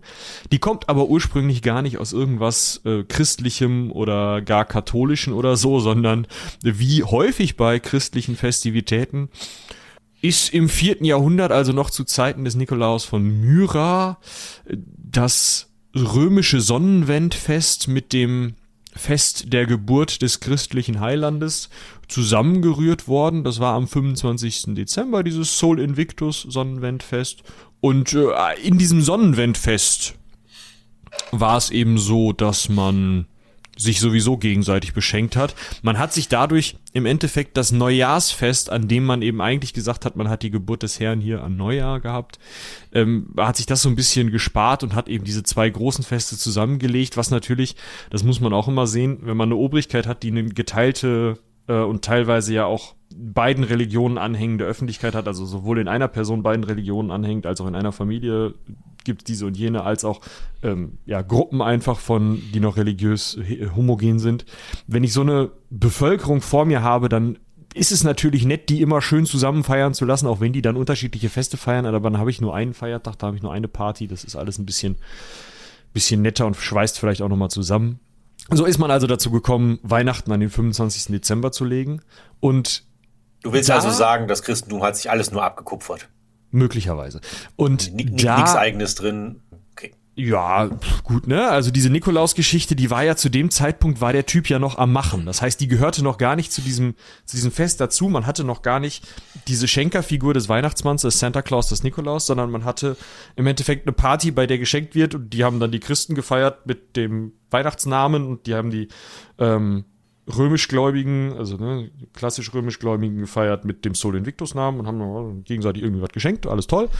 Und irgendwann hat man dann den den Nikolaus dazugeholt und hat dann gesagt, jo, der kann jetzt hier mal als Schenker tätig werden. Der hat doch auch schon mal in dieser Legende geschenkt. Bestimmt macht er das an Weihnachten auch. Dass der das am Nikolaustag auch noch mal macht, hat zwar auch mit dieser Legende zu tun, hat aber nichts mit dem Weihnachtsfest zu tun. Das ist äh, ne, sozusagen zweimal wird der benutzt als hier, das ist jetzt der Schenker. Deswegen ist dieses, diese Sache mit dem Christkind, die es hier bei uns häufiger gibt, auch ähm, ja vielleicht verständlicher oder, oder erscheint mir zumindest logischer, weil dann habe ich zwei verschiedene Leute, die schenken. Also überlegt man sich, was der Weihnachtsmann für einen Stress hätte, wenn er erst als Nikolaus verkleidet am 6. Dezember los muss und dann am 24. nochmal. Die Frage ist, gut, das ist ein sehr, ähnliches, ein sehr ähnliches Kostüm. Ne? Also äh, ja, ist, ja. da muss man sich nicht, nicht ordentlich umziehen. Die Frage ist natürlich so ein bisschen, also ich kann da nichts zu sagen, weil ich kenne das so von, von mir zum Beispiel oder von, von meiner Familie aus, da kommt nicht der, der Weihnachtsmann am 24., da kommt das Christkind. So. Ja, ja, das ist, das ist in ähm, deutschen Landen oder im deutschen Sprachraum auch häufiger der Fall. Ähm, der Santa Claus ist halt eher ein, äh, also aus dem englischen Sprachraum äh, bekannt. Äh, das hängt dann immer so ein bisschen. Wir haben doch eine durchaus durchmischte äh, Hörerschaft. Vielleicht könnt ihr uns mal erzählen, wenn ihr denn äh, aus, aus christlichen Kulturkreisen kommt oder aus Kulturkreisen, in denen Weihnachten gefeiert wird, sagen wir es mal so, das muss ja auch nicht unbedingt aufeinander hängen. Ähm, könnt ihr uns ja mal sagen, wer bei euch die Geschenke bringt. Vielleicht haben wir auch jemanden dabei, wo es dann Väterchen Frost ist oder so. Kann auch sein. Die ja. Frage ist natürlich, wenn man jetzt mit Santa Claus einhergeht an am Weihnachtstag, also am, an Weihnachten selber, ist dann diese Nikolaus-Tradition am 6. noch so ausgeprägt? Das ist die Frage. Weil für uns ist das dann, Keine also Ahnung. Für uns ist das dann halt, wie du gerade schon sagtest, einfacher. Ja, wir haben einmal den Nikolaus und wir haben einmal das Christkind. Ne? Und dann haben wir beide abgefrühstückt, mhm. fertig. So, aber wenn du jetzt den Nikolaus hast und dann kommt noch mal Santa Claus, das ist irgendwie so ein bisschen doppelt gemoppelt. Aber habt ihr ja gerade schon gesagt. Ich weiß, ja. ich weiß ehrlich gesagt nicht, wie das dann im angelsächsischen Raum ist, weil ähm, der 6. Dezember ist ja einfach nur der Namenstag oder, oder der, ja. der, ähm, Heiligen ne, der Heiligen Tag, halt, des, des, des, des, der Heiligen Tag des Heiligen Nikolaus. Deswegen äh, kann es halt sein, dass voll das katholische das im Ding. Raum ja, genau. Also vielleicht wird das im angelsächsischen Raum gar nicht in der Form überhaupt begangen, sondern äh, also das ist mit diesem, diesem Strumpf, den man vor die Tür äh, hängt am 6. Wäre, also weiß ich einfach nicht. Ähm, also wenn wir hier vermuten wollen, wir wissen, Heilige gibt es in der ähm, evangelischen Kirche nicht oder in den, in den protestantischen, in den meisten protestantischen Richtungen nicht. Das heißt, wir haben bei den Orthodoxen und bei den ähm, Kathologen im Zweifel äh, als einzige die Kapazitäten, um so ein Fest zu feiern. Ja. Aber wir können ja mal einfach weiterschauen, was mit dieser Figur denn noch passiert ist. Wir sind eigentlich, also dieser heilige Nikolaus übernimmt verschiedene Beschützer und, und ähm, ja, was sind das dann? Halt heiligen äh, Funktionen. Er wird Beschützer, ungerecht Verdächtigter, Verfolgter und Gefangener im 9. Jahrhundert im byzantinischen Raum. Er wird im 12. Jahrhundert Beschützer der Gelehrten und des Theologen-Nachwuchses. Ist ja auch, glaube ich, nett. Der hat ähm, viel zu tun, ja. Ja, hat, hat viel zu tun. Ähm, da aus dieser Klosterschulen, Theologen und so äh, Ecke kommt es auch, weil im Mittelalter der Nikolaustag ein traditioneller Theatertermin ist. Also ein Termin, an dem mh, ein Theaterstück aufgeführt wird, meistens eben was Geistliches. Da kommt das wohl auch her, dass dann so Sachen kommen wie Nikolaus und Knecht Ruprecht kommen vorbei oder so. So da könnte man diese Bräuche ver verorten, sagt zumindest die Kulturwissenschaft an der Stelle. Ähm, da sind wir ja auch bei dieser, dieser Umkehrung der Machtverhältnisse hast du dann ja auch na, genau, ähm, wie, wie im Karneval im Endeffekt. Und die Saturnalien im Römischen Reich. Ja. Wo halt dann, also im, im, Mittelalter, im 12. Jahrhundert war es wohl so, dass tatsächlich einer der Klosterschüler den Nikolaus gespielt hat und äh, also damit den Bischof Nikolaus, weil kurzzeitig der Nikolaus als ehemaliger Bischof halt überall, Nico, äh, überall Bischof ist und der damit einen über dem Klosterschulchef stand. Ja, hat man so eine Idee von so einem Narren, wie man es halt dann auch zu Karneval oder so hat. Ähm, da kommen halt diese Verkleidungsideen her. Ne? Nur, nur, dass man so eine gewisse Vorstellung davon bekommt, warum läuft denn da so ein Typ im roten Mantel mit Mütze und, und, und Bart rum. Das kommt eben aus so einer mittelalterlichen Tradition erst. Das ist vorher nicht der Fall. Vorher war das immer noch ein Bischof in, in vollem Bischofsornat und das ist Nikolaus ja im Katholischen zumindest auch heute äh, immer noch. Ja, er wird dann noch Schutzfahrer ja, der Seefahrer, äh, Schutzpatron genau, der Seefahrer. Genau, das Portfolio ist, jetzt, ist, wird ja noch größer, ja. ja. Genau. Da kommt er dann als solcher von Amsterdam, Sinterklaas, nach New York, was ja erst Near Amsterdam oder Neu Amsterdam, äh, auch mein Niederländisch ist nicht gut, äh, kommt er dann eben nach New York und da auf Englisch wird er dann zu Santa Claus. Und da ist er dann ja auch erstmal. Ne? Wir haben ja jetzt gerade schon einen Sprung gemacht, irgendwie vom Mittelalter bis in die Neuzeit, wo dann Neu-Amsterdam, New York gegründet werden. Und jetzt springen wir auch nochmal wirklich bis ins 19. Jahrhundert, wo so langsam es losgeht, dass diese Weihnachtsnummer sich von diesem christlichen Nikolaus löst. Ja, genau. Also also genau aus, aus diesen religiösen Bezügen geht das dann halt äh, raus. Und dann kommt diese, diese, diese Gabenbringer-Natur quasi äh, weiter verweltlicht, sage ich jetzt mal, ähm, nach in den Vordergrund. Und ähm, es wird ja immer behauptet, äh, populärwissenschaftlich, dass äh, die Coca-Cola Company für das Aussehen ähm, verantwortlich ist, äh, mit diesem roten Mantel und diesem Bart, also Bart und diese, dieser Pummeligkeit, sage ich jetzt mal vorsichtig. Ähm, aber tatsächlich ähm, hat es, geht es auf einen gewissen Thomas Nast zurück, der renommierter Grafiker war und der in der Zeitschrift Harper's Weekly so Weihnachtsillustrationen gemacht hat und dabei hat er diesen Merry Old Santa Claus erschaffen, wie wir den halt heute kennen.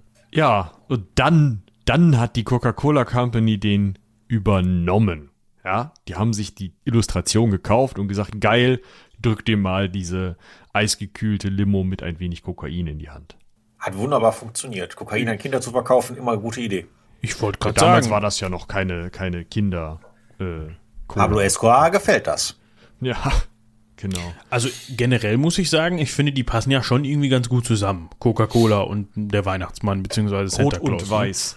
Also das ist ansonsten so nix, nur die Farben. Gut, und du wirst halt fett, wenn du den ganzen Tag Coca-Cola säufst, ja. aber ansonsten. Ich, über, ich, überlege gerade, ob, ob die ursprüngliche Coca-Cola, war die nicht, hatte die nicht ein grünes Etikett sogar?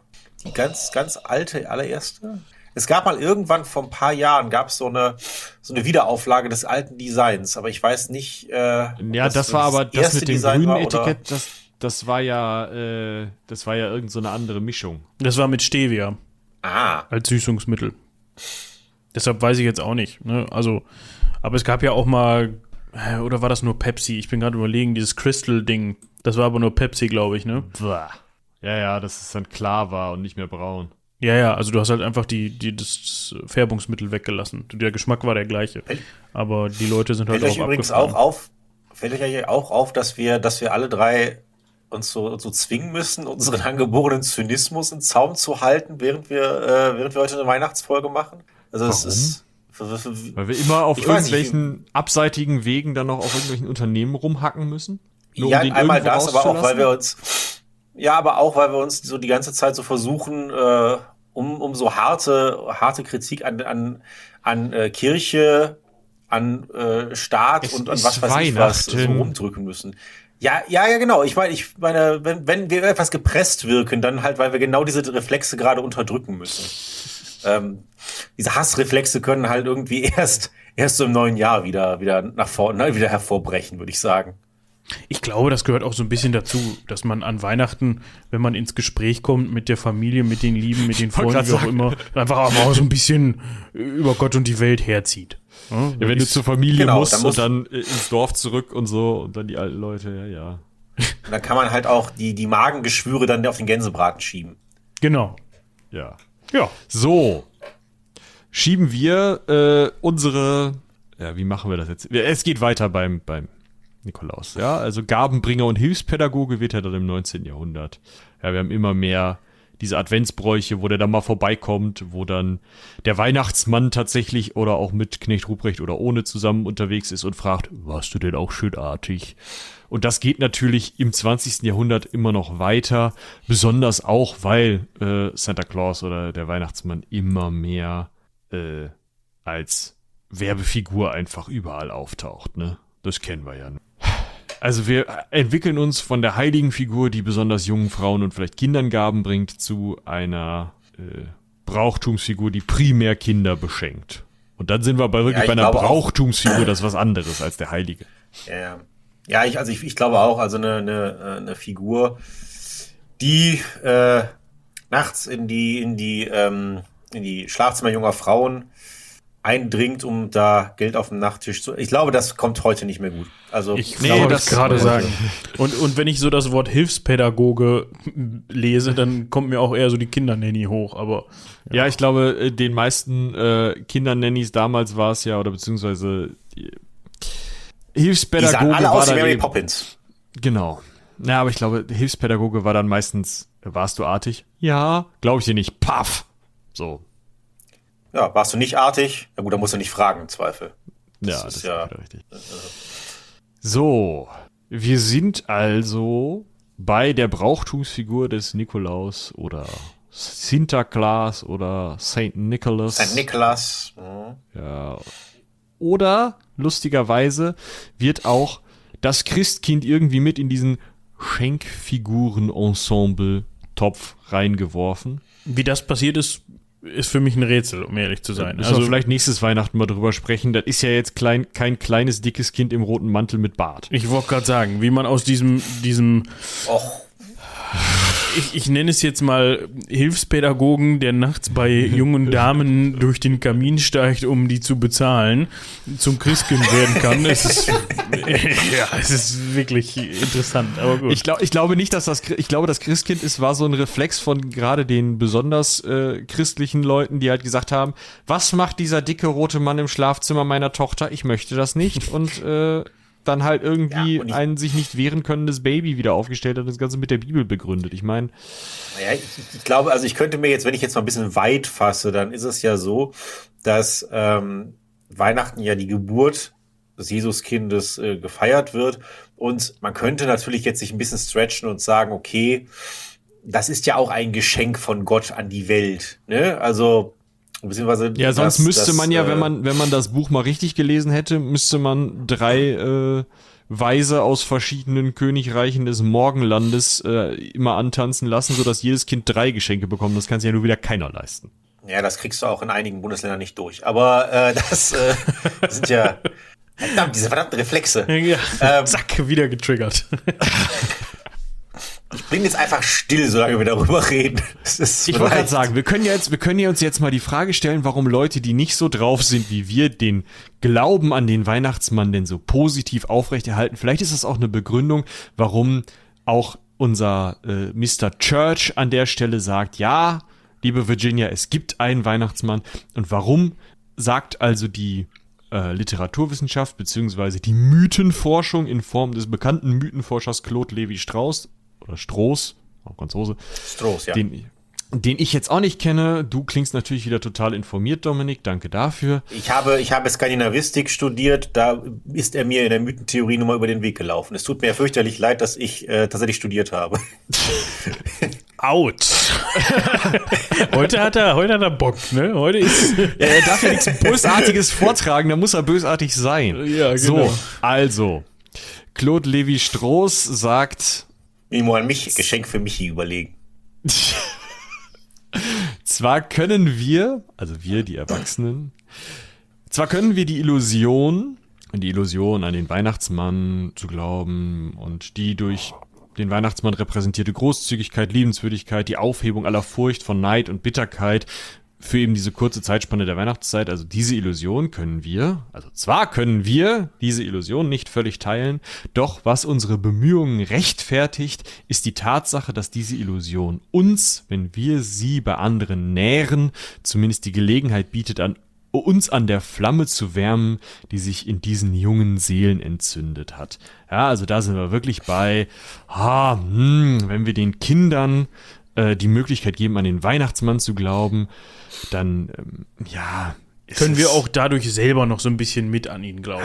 Wir wissen eigentlich, kriegen wir dass ein bisschen das, Wärme ab. Genau, wir wissen eigentlich nicht, wir wissen eigentlich, dass es Humbug ist, aber wir mögen die Idee und äh, ja, erfreuen uns an dem, ja, wie nennt man das, an dem, an dem Spaß, an der Freude, die die Kinder eben daran haben, an den Weihnachtsmann zu glauben. Oder Und wahrscheinlich können wir es auch einfach nicht ertragen, wenn wir dieses, dieses Gesicht, dieses entgleisende Gesicht sehen, wenn der Vater zu dieser Achtjährigen gesagt hätte, sag mal, bist du eigentlich blöd? Ich wusste ja schon mit vier, dass es sie nicht mehr gibt. So, jetzt ab ins Bett, Hausaufgaben machen. oder so. Und man weiß das auch aus, also was, was Stroster sagt, ist, ist auch inzwischen durch psychologische Forschungen äh, belegt, dass dieses, ähm, ja, sage ich mal, einem anderen Menschen was, was Gutes zu tun, also dieser, dieser Geberaspekt für, man, für Menschen wahnsinnig äh, angenehm ist und halt, und das ist ja auch was, Kindern einen Glauben zu lassen oder sowas. Ne, das ist ja auch eine Form von, einmal, glaube ich, bringt es uns selbst auch was, so ein bisschen selbst wieder kindlich zu sein. Und es hat auch was, äh, ja, was wahnsinnig Angenehmes, ähm, wie gesagt, in diese großen äh, glaubenden Augen zu gucken und der, derjenige zu sein, der das verursacht sozusagen, indem man ihnen das nämlich erzählt. Hm. Also Freuden anderen Menschen zu wecken dadurch. Und zwar ohne, an der Stelle auch einfach äh, ohne wirkliche Gegenleistung. Die freuen sich ja, ja einfach. Das ist natürlich ja, dann man auch hat ja selber für, was für uns. Ja, man hat selber was davon, aber es ist erstmal ohne das zu erwarten. Also etwas ohne Gegenleistung zu erwarten, was Gutes zu tun sozusagen. Das tut, äh, ob man es jetzt, jetzt Seele nennen möchte oder nicht, das tut Menschen einfach gut. Das sollten wir vielleicht auch zu Weihnachten nicht vergessen, dass das auch die kalte, ja. böse, quantitative Forschung weiß das inzwischen, dass das sehr, sehr wichtig ist. Das könnt ihr euch ja schon mal aufschreiben, ne? Wir, wir können ja am Ende vielleicht auch noch mal so ein bisschen so so wie He-Man immer am Ende der 80er Jahre Serie noch mal sagen, was man so mitnehmen kann. Was haben wir What we gelernt? learned today. Genau. Aber jetzt lass uns erstmal schauen. Also wir haben jetzt gesagt, warum, also was ist der Weihnachtsmann überhaupt oder Santa Claus, zumindest äh, eben mythenwissenschaftlich. Und warum macht man denn sowas, dass man die Kinder im Endeffekt ja verarscht, weil es schön ist? So, was ist also aus unserem Herrn Church, Francis Church. P. Church geworden? Vielleicht noch kurz, noch, noch, noch kurz äh, eine Einlassung dazu. Sch- Äh, Levi Strauss schreibt das ja, nachdem es diesen Artikel gab. Also, es ist ja nicht auszuschließen, dass er den kannte und dass, äh, also das, ich will jetzt nicht sagen, dass Church ihn da beeinflusst hat, aber wenn man den Artikel, ihr werdet das am Ende dieses, dieser Folge ja auch hören, ähm, wenn man diesen Artikel liest, dann sieht man, wie viel davon tatsächlich da drin ist, was äh, in diesem Zitat, was du jetzt von, von äh, Levi Strauss gesagt hast. Ja? Das, das passt ja ziemlich gut Ja. zusammen, obwohl Church das halt nicht gekannt haben kann. Zumindest bin ich mir da recht sicher. Ich weiß gar nicht genau, wann Levi Strauss gestorben ist, aber äh, naja. Das Ah, kann ja, genau, ich ja also- mal eben.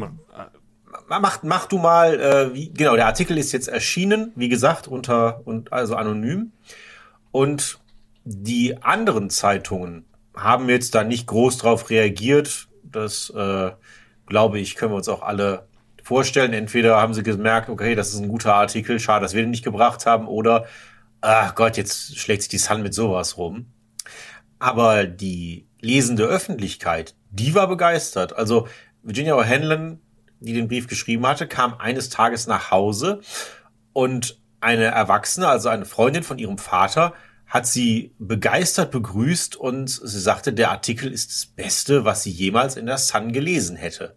Ähm, Das ist ja schon als mal eine dann Ansage. dieses, ja, also als dann die Öffentlichkeit da war, haben einige Zeitungen aber gesagt, na ja, ob diese Achtjährige wirklich den Brief geschrieben hat, einige Formulierungen kommen uns da ein bisschen komisch vor, was ein bisschen hart ist, weil der Brief irgendwie drei Sätze lang ist. Ähm, aber man hat dann später eine Schriftprobe genommen und das ist eindeutig von Virginia geschrieben worden. Ob ihr jemand bei der Formulierung geholfen hat, wahrscheinlich nicht, aber der Brief klingt halt ein bisschen merkwürdig, aber äh, also auch in der im englischen Original.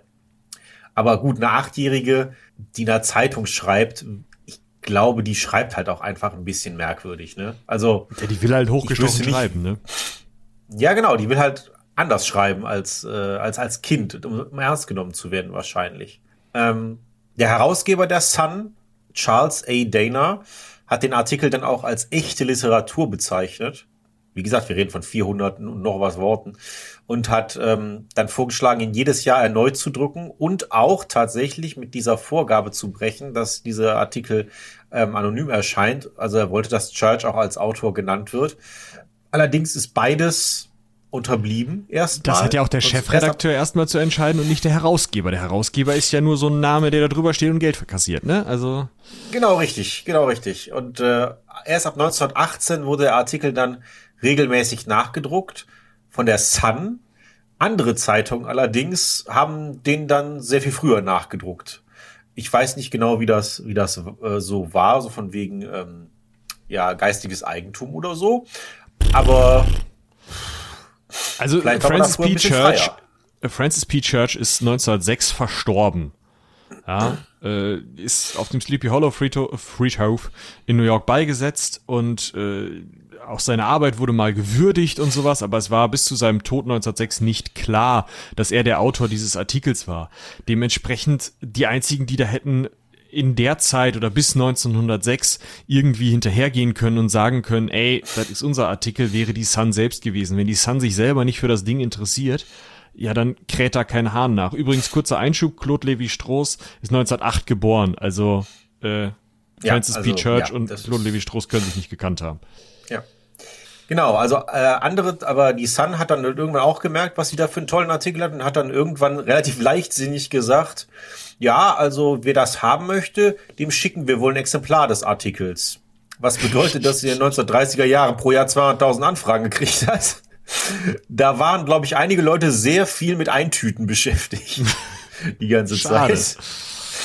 Ja, ähm, Virginia O'Hanlon ähm, ist später Lehrerin geworden ähm, und bis an ihr Lebensende, die hat bis 1971 gelebt, ähm, hat sie Zuschriften gekriegt, äh, die sie gefragt haben nach, wie das denn damals war, als sie diesen Brief an die Sun geschrieben hat. Und sie hat all diese Briefe, die sie in ihrem Leben gekriegt hat, dazu beantwortet. Und jedem dieser Briefe hat sie eine Kopie von ihrem Artikel beigelegt. Und sie hat mal irgendwann gesagt, dass sie erst, äh, also dass sie sich als Achtjährige super gefreut hat, aber dass sie erst als Erwachsene dann wirklich gemerkt hat, was für eine schöne Lebensphilosophie sozusagen in den Worten von Church steckt. Und das hat nicht nur sie gemerkt, sondern auch sehr viele andere. Denn wie gesagt, ja, Virginia, es gibt einen Weihnachtsmann, ist bis heute der meistgedruckte Leitartikel englischer Sprache. Inzwischen ist er in über 20 Sprachen übersetzt und er wird von Zeitungen weltweit natürlich ein bisschen leicht angepasst. Äh, dass teilweise so ein paar Passagen werden meistens weggelassen, so ein paar Sätze, aber wird bis heute jedes Jahr gedruckt. Und ähm, ja, jetzt gehören wir zumindest dieses Jahr auch dazu. Wir drucken den zwar nicht, aber wir haben ihn ja eingelesen. Wir lesen ihn vor und wir sprechen darüber. Und philosophieren Genau, darüber. richtig. Und wir könnten zumindest diesen Schnipsel des, des Eingelesenen auch eigentlich jedes Jahr auf die Seite wieder setzen oder den, den Text. Also können wir ja auch machen. Es ist ja nicht so, dass uns das jemand verbieten würde. Ja, sind ja alle tot. Da sind ja die, ja, eben. Und es ist auch wirklich ein sehr schöner Text. Also ich fand den sehr angenehm. Das können die Leute ja gleich selbst bewerten, aber zuerst vielleicht noch Genau. mal so ein bisschen. ah, Wir gucken noch mal in die Kamera, ja, wir und Battlecat. Und Uh, was haben wir heute gelernt? was haben wir heute gelernt? Ja, äh, der Weihnachtsmann, der Santa Claus, der Sinterklaas, der Nikolaus hat jetzt nicht so richtig super viel mehr mit dem Christen zu, zu tun. Das habt ihr garantiert auch an dieser Christkind-Diskussion bei uns gemerkt. Das ist irgendwie so ein bisschen, äh, ja, auseinandergeflogen und nicht erst seit Coca-Cola, die den nicht erfunden haben. Schade eigentlich, ne? Jetzt haben wir uns jahrelang immer gedacht, wenigstens das hat Cola hingekriegt, aber nee, haben sie nicht. Nein, wir, wir werden jetzt einfach, wie das heute, so äh, gute, gute Tradition ist, uns nicht mit Fakten aufhalten und äh, das weiterhin einfach propagieren. Ja. Dann hat der Dominik hier auf seine äh, Folie, die er uns mitgebracht hat, noch das Wort Denkanstoß draufgeschrieben. Nee, das war Lena. Das, das, ist, das kam nicht von mir. Oh, Dank an Lena. Ihre, nicht, Ehre, wem Ehre gebührt. nicht nur für das Einlesen, sondern auch für die Denkanstöße. Mm, Ihr könnt euch jetzt ja mal fragen, und vielleicht können wir das jetzt auch für euch so vormachen. Was macht den Brauch für mich aus, heute und früher? Also ich gehe jetzt mal davon aus, sie meinte damit, dass zum einen vielleicht generell den Brauch, also einen Brauch im Allgemeinen und den Brauch, den wir zu Weihnachten pflegen. Ich wollte gerade sagen, lass uns mal das schön auf Weihnachten beziehen, sonst sind wir nur drei Stunden zugange. Wir sind ja in der Weihnachtsfolge. Also, was Ich habe nichts vor heute. wir, wir schon. Und deshalb eben. Also, wie, wie stelle ich mir den, den Weihnachtsbrauch denn idealerweise vor? Und ähm, naja, bevor wir das jetzt alles zerreden, sage ich jetzt schon mal, das ist ja das, was ihr draus macht, ne? Also ist ja euer Brauch. Ne? Also Oh. Tradition kann man auch begründen. Ja, Schön aus der sorry, Affäre gezogen. So, und jetzt können wir es zerreden. Äh, Was, was, was ist für euch ein ideales Weihnachtsfest? ja? Essen? Also ich Geschenke? glaube, dass ich, also ich, ich, ich persönlich Mariah finde, nein, äh, ich, ich finde eigentlich diese, diese Idee von, von, von Weihnachten ist das, also dieses, was allerdings komplett jedes Jahr schief geht in den meisten Familien, zumindest so wie ich es erlebe, also dieses, diese Idee, dass man, dass man gegen Ende des Jahres zu so einer, sage ich mal, etwas ruhigeren, reflektierteren äh, Zeit kommt, sich, sich wirklich auch über sowas wie Adventskalender oder sowas halt tatsächlich auf so eine entschleunigten Jahresabschluss vorbereitet, ähm, wo es dann, ja, sag ich mal, so gewisse klare Abläufe gibt, wie dann wird der Weihnachtsbaum irgendwann geholt, dann wird er irgendwann in einigen Familien ja auch äh, gemeinsam geschmückt und äh, dann äh, ja, kommt, kommt, geht man irgendwann, manche ja noch in, in, die, in die Kirche ähm, am Heiligabend und dann kommt man nach Hause, dann ist man mit der Familie zusammen und sowas. Also diese, diese Idee davon, die finde ich ganz charmant, nur ist die natürlich, ja, ich meine, wir wissen das alle, wie stressig die Weihnachtszeit in Wirklichkeit ist. Da ist sehr viel, sage ich mal, heutzutage, glaube ich, im Argen, weil da auch so ein, so ein gewisser, sag ich mal, Performance-Druck auf, auf allen irgendwie herrscht. Der Das ist weihnachtliche Herrgott noch mal. Ja, es muss ja, es muss ja, um Gottes Willen, es muss alles, alles perfekt sein und es muss ja auch, die Familie ist zusammen und man muss sich mal wieder vertragen und, und es muss dieses sein, es muss jenes sein. Aber das, was das eigentlich, wenn wir es von der, von der christlichen Tradition lösen, ähm, dieses besinnliche und dieses vor allen Dingen altruistische Element, ähm, das muss, da, da muss man echt aufpassen, dass einem das nicht abhanden kommt. Also das ist das, was ich da immer so. Finde ich ganz interessant, weil für mich ist es auch immer dieses, ich finde fast die Nachweihnachtszeit besser als die, die, die, also so, wenn es am Heiligen Abend so, wenn alles durch ist, wenn man dann so da sitzt und entspannt, weißt du? Oder am ersten Feiertag, da geht's dann immer zur Familie und dann hast du erst so, so eine gewisse Zeit, wo alle so ein bisschen nicht so genau wissen und irgendwie ein bisschen miteinander quatschen und da so ein bisschen abgefragt wird, was im letzten Jahr so war. Und irgendwann kommt dann der Moment, da kommt mein Onkel immer mit dem, das ist auch wieder, naja, äh, kommt immer mit dem Bier um die Ecke. Ja, wir haben vorher Kaffee, Kuchen und irgendwann gibt's dann den Moment so, dann jetzt, ab jetzt gibt's Bier und Wein und dann äh, wird's halt auch total zu so, zu so einem entspannten Beisammensitzen. Und ich, ich finde immer dieses, dieses Element von, man hat keine weiteren Verpflichtungen an dem Tag und man weiß halt auch die nächsten Tage, da passiert auch nix. Ähm, man kann so ein bisschen sich so mehr treiben lassen als sonst. Das finde ich immer ganz schön. Vorher den Stress, den kann ich mir auch sparen eigentlich, aber gut. Ja, das ist so ein. So, es ist so ein bisschen so, du kannst gut abschalten, finde ich. Das, Mhm. das, das kann man in, das kann man an, also für mich ist Weihnachten mehr Urlaub, als wenn ich jetzt irgendwie im Sommer äh, drei Wochen auf die Malediven fliege oder so. Ja, wenn, wenn die anderen alle arbeiten, ist ja scheiße, dann kann ja was passieren. Ja, genau. Nicht, So, nur aber das, nicht nur das, sondern dann weiß man auch, ich komme aus dem Urlaub zurück und dann habe ich 26.000 Mails im Postfach. Äh, und bei, wenn man halt zwischen den Jahren nicht arbeitet, dann weiß man, okay, da ist auch keine einzige Mail dazu gekommen. ja, oder irgend, irgendwelche komischen Leute gibt's immer. Ne? Also Ja, ne, dieses Jahr halt ich tatsächlich zwischen Weihnachten und Neujahr die rote Laterne hoch. Ich, ich bemühe mich, euch allen 14 Mails zu schreiben. Ja, bitte. Aber da steht dann auch einfach nur drin so, moin, wie geht's? Irgendwas. Das ist äh, Weihnachtsmail. Ja, genau. Nee, was ich meine ist, so, du, du hast halt irgendwie vom Kopf her, also ich krieg's jedenfalls an Weihnachten ganz gut hin, wenn man noch irgendwas im, im Hinterkopf hat, wo man weiß, okay, das steht als nächstes an, sei es jetzt Arbeit oder private Verpflichtungen oder irgendwie sowas. Das legt man dann ja auch eigentlich nicht in die Weihnachtszeit, sondern das schiebt man dann ja eigentlich Anfang, äh, Anfang Januar, irgendwie, wenn es dann halt wieder losgeht. Und das kriege ich über Weihnachten am besten hin, das auszublenden vom Kopf her. Weil das kommt für mich danach. Das kommt so im nächsten Jahr und das ist ja auch noch ein bisschen hin. Eigentlich ist es gar nicht mehr wei- weit hin, weil sind ja auch eigentlich nur dann bei den meisten zwei Wochen oder eine Woche oder anderthalb, die dann da irgendwie Pause in Anführungsst äh, Anführungsstrichen sind. Aber trotzdem kriege ich das an Weihnachten am besten ausgeblendet. Ja, das ist halt einfach so, ja, so, das ist jetzt Weihnachten. So, jetzt hat der Kopf auch mal ein bisschen Pause und jetzt sitzen wir hier, schlagen uns die Bäuche voll und quatschen ein bisschen und morgen kann ich ausschlafen und äh, ja, zwischen den Jahren ist sowieso nicht viel los und dann passt das. Deshalb mag ich es auch einfach, wenn man an, an Weihnachten noch ein paar andere Sachen hat. Ich hatte ein bestes Beispiel dafür ist, Ähm, ich habe früher äh, lange äh, Tischtennis im Verein gespielt, mache ich jetzt inzwischen nicht mehr.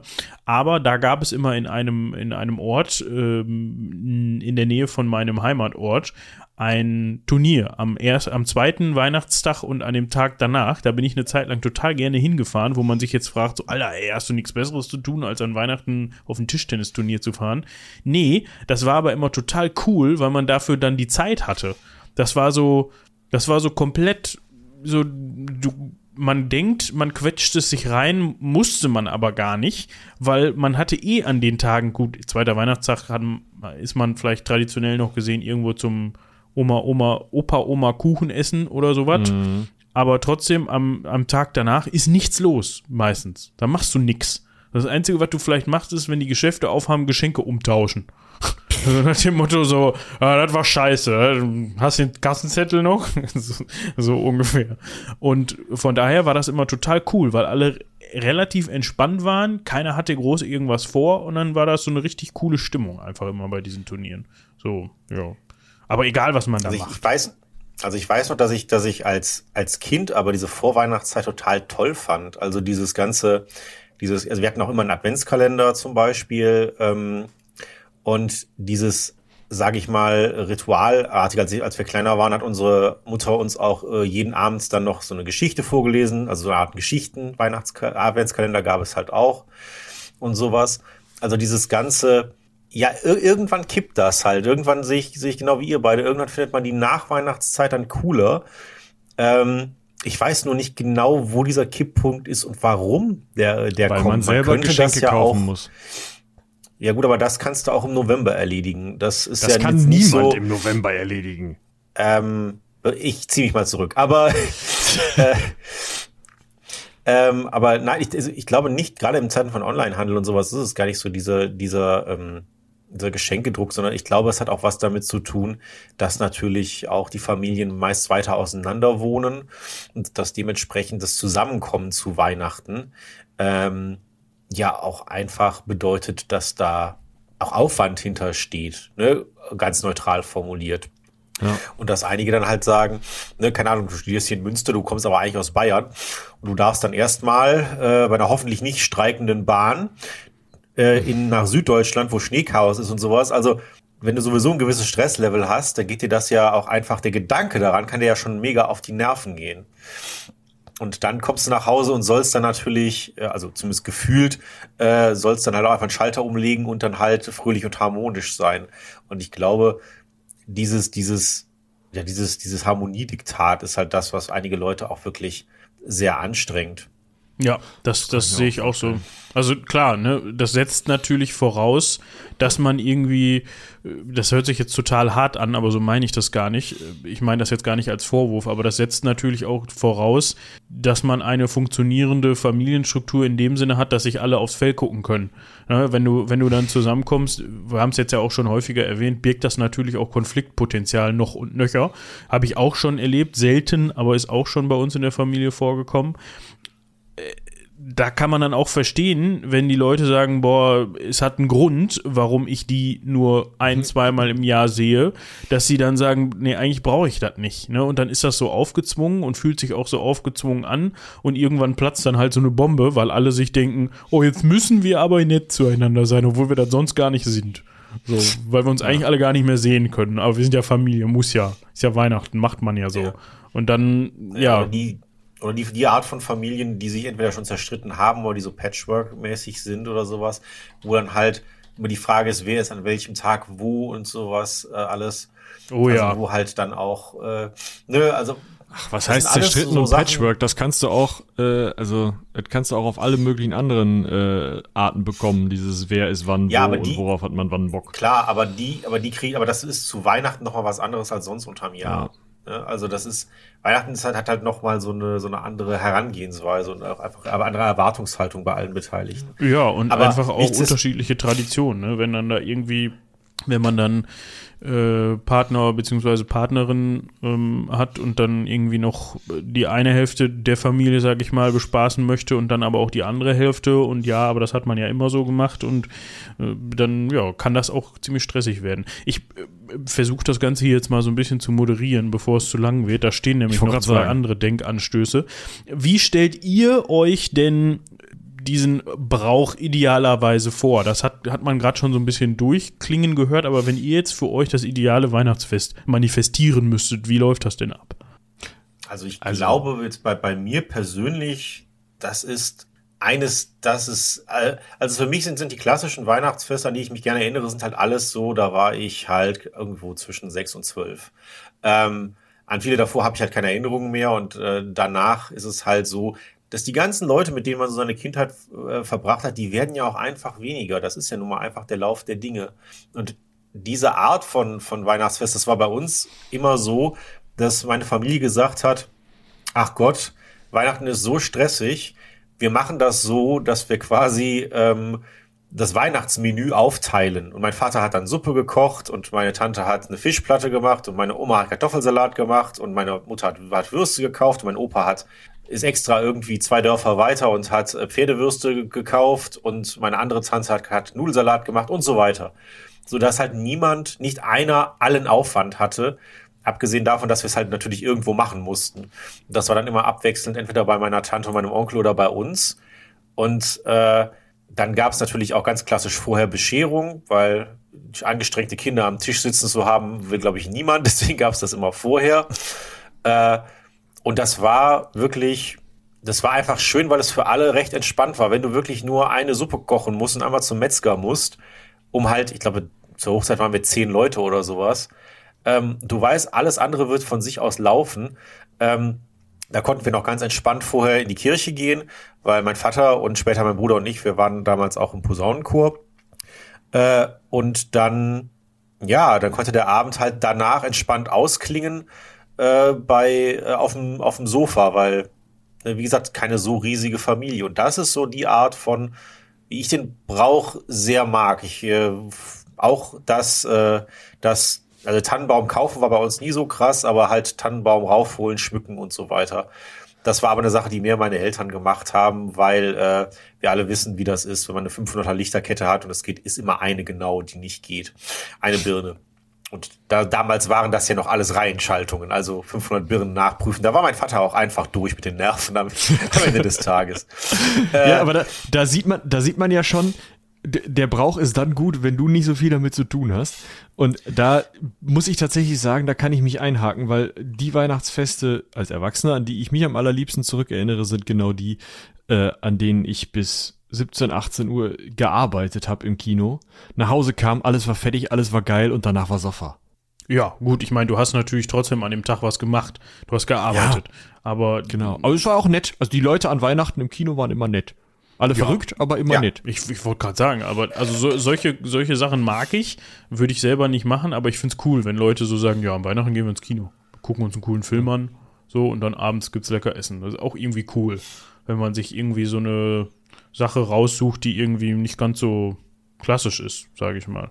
Also ich, du kannst halt auch deine Kinder mal gut zweieinhalb Stunden beschäftigen damit. Also muss man ja auch sagen, wenn die Kiddies da sitzen. Ja, sonst gibt es ja die Kindermesse und das muss man auch wollen. Ja. ja.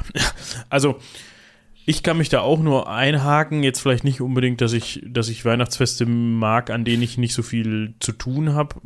Ich fand die Idee mit dem, mit dem Wichtelkochen, finde ich eigentlich ganz cool, weil daran hat mich das gerade erinnert. Wenn man wichtelt, das haben wir tatsächlich in der Familie ein paar Jahre lang gemacht, dass wir einfach vorher irgendwie in der Vorweihnachtszeit Zettelchen gezogen haben, wer schenkt denn dieses Jahr wem was und so kriegt jeder was und so ist muss man sich auch nur um ein Geschenk für eine Person kümmern. Das war eigentlich immer ganz gut, weil dann ist das nicht so, ach ja, jetzt brauche ich für den noch was, hm, ja, komm, irgendeine so Notlösung, sondern man weiß von Anfang an, ja, ich beschenke diese Person, da kann ich mir was, kann ich mir ein bisschen Zeit mitlassen und mir was Cooles überlegen und dann im Endeffekt sind auch alle happy, mehr happy als vorher. So, das, das war immer eigentlich ganz schön. Und ja, ansonsten hat sich bei uns eigentlich, was die Weihnachtsfeste angeht, nicht so viel verändert. Also das ist alles noch recht ähnlich geblieben. Klar, Dominik hat es eben auch schon angesprochen. Man wird älter und andere Leute werden auch älter und dann feiert man das Weihnachten oder das Weihnachtsfest allein schon aus dem Grund, dass ja vielleicht auch Leute nicht mehr dabei sind, die vor zehn Jahren noch mit dabei waren, etwas anders oder passt es ein wenig an, aber der Kerngedanke ist irgendwie oder die, die, der Kernablauf ist immer noch der gleiche. So. Und äh, hier und da vielleicht optimiert. So, und als Kind habe ich immer davor Angst gehabt, dass sich das irgendwann ändert, weil ich das nicht wollte. Weil ich immer dachte, nee, das muss alles so bleiben, wie wir das immer schon gemacht haben, weil das ist nämlich schön. Aber wenn man das dann mal macht und feststellt, okay, das ist vielleicht doch ein bisschen entspannter, dann sieht man auch, ist gar nicht so schlimm, sowas mal abzuändern. Ja. ja. Genau. Ich, ich, glaube, ich, ich glaube halt auch, dass, dass es wichtig ist, gerade wenn man erwachsen wird, dann auch irgendwann, sage ich mal, so, so einen eigenen Weihnachtsbrauch zu entwickeln mit, mit der entsprechenden Familie, die noch da ist, oder auch nicht mit der Familie. Also es kann ja, gibt ja ganz viele Leute, auch in ganz vielen Lebenssituationen, ähm, und dann, dann geht da auch, auch einiges an Druck raus. Also ne, nehmen wir mal Leute, die beispielsweise zu Weihnachten niemanden mehr haben. Die halt, ne, also wie schlimm ist es denn, wenn du dieses, dieses Idealbild hast, nach dem du strebst, wenn du dann ganz alleine zu Hause sitzt, weil niemand da ist oder du mit allen zerstritten bist oder sowas. Ne? Ja, und dann hörst du im Moment, besten Fall auch, wie die Nachbarn genau das machen, was du gerne machen würdest, so, ne? Genau, genau. Oder, und ich glaube, wenn man da auch einfach die Perspektive versucht, was natürlich immer hart, also großes Wort ist, die Perspektive mal eben zu ändern. Das ist natürlich nicht einfach. Aber wenn man halt sagt, ja, aber so wie es jetzt ist, kann es ja auch gut sein. Vielleicht setze ich mich halt mit den Nachbarn zusammen oder ich, es gibt ja auch Angebote für, für, für solche Leute, die, ähm, die Weihnachten vereinsamt sind. In verschiedene, beispielsweise gibt es ja verschiedene Gaststätten, die gern extra für sowas, so solchen Fällen dann doch offen haben oder so. Ähm, ähm, also solche, solche Angebote. Ne? Das ist, ich glaube, wenn man so sich selbst erstmal für sich selbst versucht zu definieren, was möchte ich denn eigentlich von vielleicht Feiertagen generell, aber vielleicht von Weihnachten auch, auch speziell, ähm, dann sollte man vielleicht einen eigenen Brauch machen, der dem entspricht. Beispielsweise bei meinem Bruder und meiner Schwägerin, da ist ja jetzt seit Januar ein Baby da. Und die werden jetzt Weihnachten auch anders feiern. Was ja. nur, nur natürlich ist. Ne? Mit einem, mit einem äh, nicht mal ein Jahr alten Kind bist du halt nicht so, dass du da erstmal die Verwandtschaft abtingelst bei äh, eventuell noch äh, extrem schlechtem Wetter und so. Das machst du einfach nicht. Gleichzeitig willst du aber nicht, nicht die ganze Zeit die Bude voll haben mit den Leuten. Und deswegen haben die gesagt, nee, wir machen das dieses Jahr anders und die nächsten Jahre gucken wir dann halt, wenn er älter ist. Und das, mhm. ich glaube, das ist, glaube ich, nicht nur für, für Menschen mit, mit, mit Kindern, sondern vielleicht für überhaupt für Erwachsene die, äh, die Frage, ob man Heiligabend sich, sich sagt, oh Gott, ich will den Stress nicht machen, dann, das heißt, ich feiere erst am ersten zur Familie, dann ist das ja okay. Natürlich. Da sind dann wir muss wieder, das halt okay sein. Ja, da sind wir wieder an dem, an dem Punkt, den ich vorhin schon mal einmal äh, so kursorisch vorgelesen habe, als ich jetzt alles zusammen irgendwie fassen wollte. Brauch ist ja dann doch das, was du draus machst. Ne? Genau.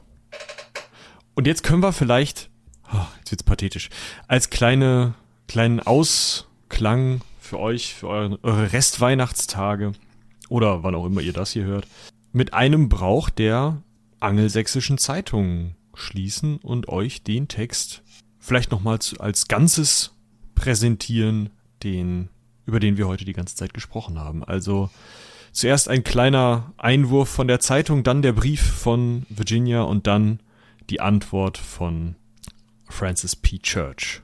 Ja, aber ich würde sagen, das machen wir nach der Verabschiedung, oder? Ja. Da würde ich auch, wäre ich auch für, ja. Gut. Und dann habe ich noch einen kleinen Rausschmeißer für euch. Ja, ihr dürft jetzt weghören. Ich bin ein säbischer Hund, ich Belgrad. So. In diesem Sinne. Hast du eine Wette verloren? Nein. Ich habe das nur gerade gelesen und dachte, das darf ich euch nicht vorenthalten. Schön.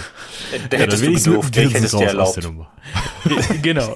In, in diesem Sinne wünschen, wünsche ich oder ich glaube wir, da ja. schließen sich die anderen wahrscheinlich an. Ja, mal gucken, was du wünschst, aber ich denke doch. Äh, weiterhin noch ein wunderbares Weihnachtsfest 2023 zu haben. Und jetzt muss ich mal gerade auf den Kalender gucken, nicht, dass ich hier irgendwas Falsches erzähle. Wir haben jetzt ja den 25. Da und, kommt noch eine. nee, die nächste ist am 1. Das heißt, das ist auch das letzte Mal, dass ihr uns dieses Jahr hört, aber nicht verzagen, denn wie ihr an dieser Folge schon festgestellt habt, bei uns ist das ja eigentlich Brauch, ne, wo wir wieder beim Brauchtum sind, ne, dass wir euch auch zwischen den Jahren auf die Nerven gehen. In diesem Fall dann halt dann einen Tag nach Silvester. Das heißt, bis zum nächsten Mal. Zum einen wünschen wir euch noch ein paar wunderbare und besinnliche Weihnachtstage. Nicht nur dieser hier, sondern auch der nächste, der dann noch kommt. Und ein wunderbares, tolles Silvesterfest und einen guten Rutsch ins neue Jahr. Kann ich mich nur anschließen. Nichts hinzuzufügen. Ja. Ja. Jo. Macht's Und gut. Wir bedanken uns natürlich auch vielmals für eure treue Hörerinnenschaft im Jahr 2023 und hoffen, dass ihr uns auch nächstes Jahr weiterhin gewogen bleibt. Vielen, vielen Dank fürs Zuhören. Haut rein. Bis zum nächsten Mal. Jetzt aber tschüss. Mit Freude beantworten wir sofort und damit auf herausragende Weise die folgende Mitteilung und geben gleichzeitig unserer großen Freude Ausdruck, dass ihre gewissenhafte Autorin zu den Freunden der Sun zählt. Virginia, deine kleinen Freunde haben nicht recht. Sie sind beeinflusst von der Skepsis eines skeptischen Zeitalters. Sie glauben nur an das, was sie sehen. Sie glauben, dass nichts sein kann, was ihr kleiner Verstand nicht fassen kann. Aller menschliche Verstand ist klein, Virginia, sei es der von Erwachsenen oder von Kindern. In unserem großen Universum ist der Mensch mit seinem Geist ein bloßes Insekt eine Ameise verglichen mit der grenzenlosen Welt über ihm, gemessen an jener Intelligenz, die die ganze Wahrheit zu begreifen vermag. Ja, Virginia, es gibt einen Weihnachtsmann. Es gibt ihn so gewiss wie die Liebe und die Großzügigkeit und die Treue. Und du weißt ja, dass es sie gibt und dass sie dein Leben erst so schön machen. Ach, wie trostlos wäre die Welt, wenn es keinen Weihnachtsmann gäbe. Sie wäre so trostlos, wie wenn es dort keine Virginias gäbe. Es gäbe dann keinen kindlichen Glauben, keine Poesie, keine Romantik, die das Leben erst erträglich machen. Die einzige Freude fänden wir nur in dem, was wir sehen können. Das ewige Licht, mit dem die Kindheit die Welt erfüllt, wäre ausgelöscht. Nicht an den Weihnachtsmann glauben. Du könntest ebenso gut nicht an Feen glauben. Du könntest deinen Vater bitten, Leute anzustellen, die am Weihnachtsabend an allen Kaminen Wache halten, um den Weihnachtsmann zu fangen. Aber selbst wenn sie den Weihnachtsmann nicht sähen, was würde das beweisen? Niemand sieht den Weihnachtsmann, aber das ist kein Beweis, dass es den Weihnachtsmann nicht gibt. Die wirklichsten Dinge in der Welt sind jene, die weder Kinder noch Erwachsene sehen können. Hast du jemals Feen gesehen, wie sie auf der Lichtung tanzen? Natürlich nicht, aber das ist kein Beweis dafür, dass sie nicht dort sind. Niemand kann all die unsichtbaren Wunder der Welt begreifen oder sie sich vorstellen. Du kannst die Babyrassel auseinanderbauen und nachsehen, was die Geräusche erzeugt. Doch die unsichtbare Welt ist von einem Schleier umhüllt, den nicht der stärkste Mann noch nicht einmal alle stärksten Männer aller Zeiten zusammen zerreißen könnten. Nur Glaube, Fantasie, Poesie, Liebe, Romantik vermögen diesen Vorhang zu lüften. Nur so sind all die überirdische Schönheit und der Glanz dahinter zu erkennen. Ist all das denn wahr? Ach, Virginia, in der ganzen Welt ist nichts wahrer und beständiger. Der Weihnachtsmann lebt, und ewig wird er leben. Noch in tausend Jahren, Virginia, nein, noch in zehnmal zehntausend Jahren wird er das Herz der Kindheit mit Freude erfüllen.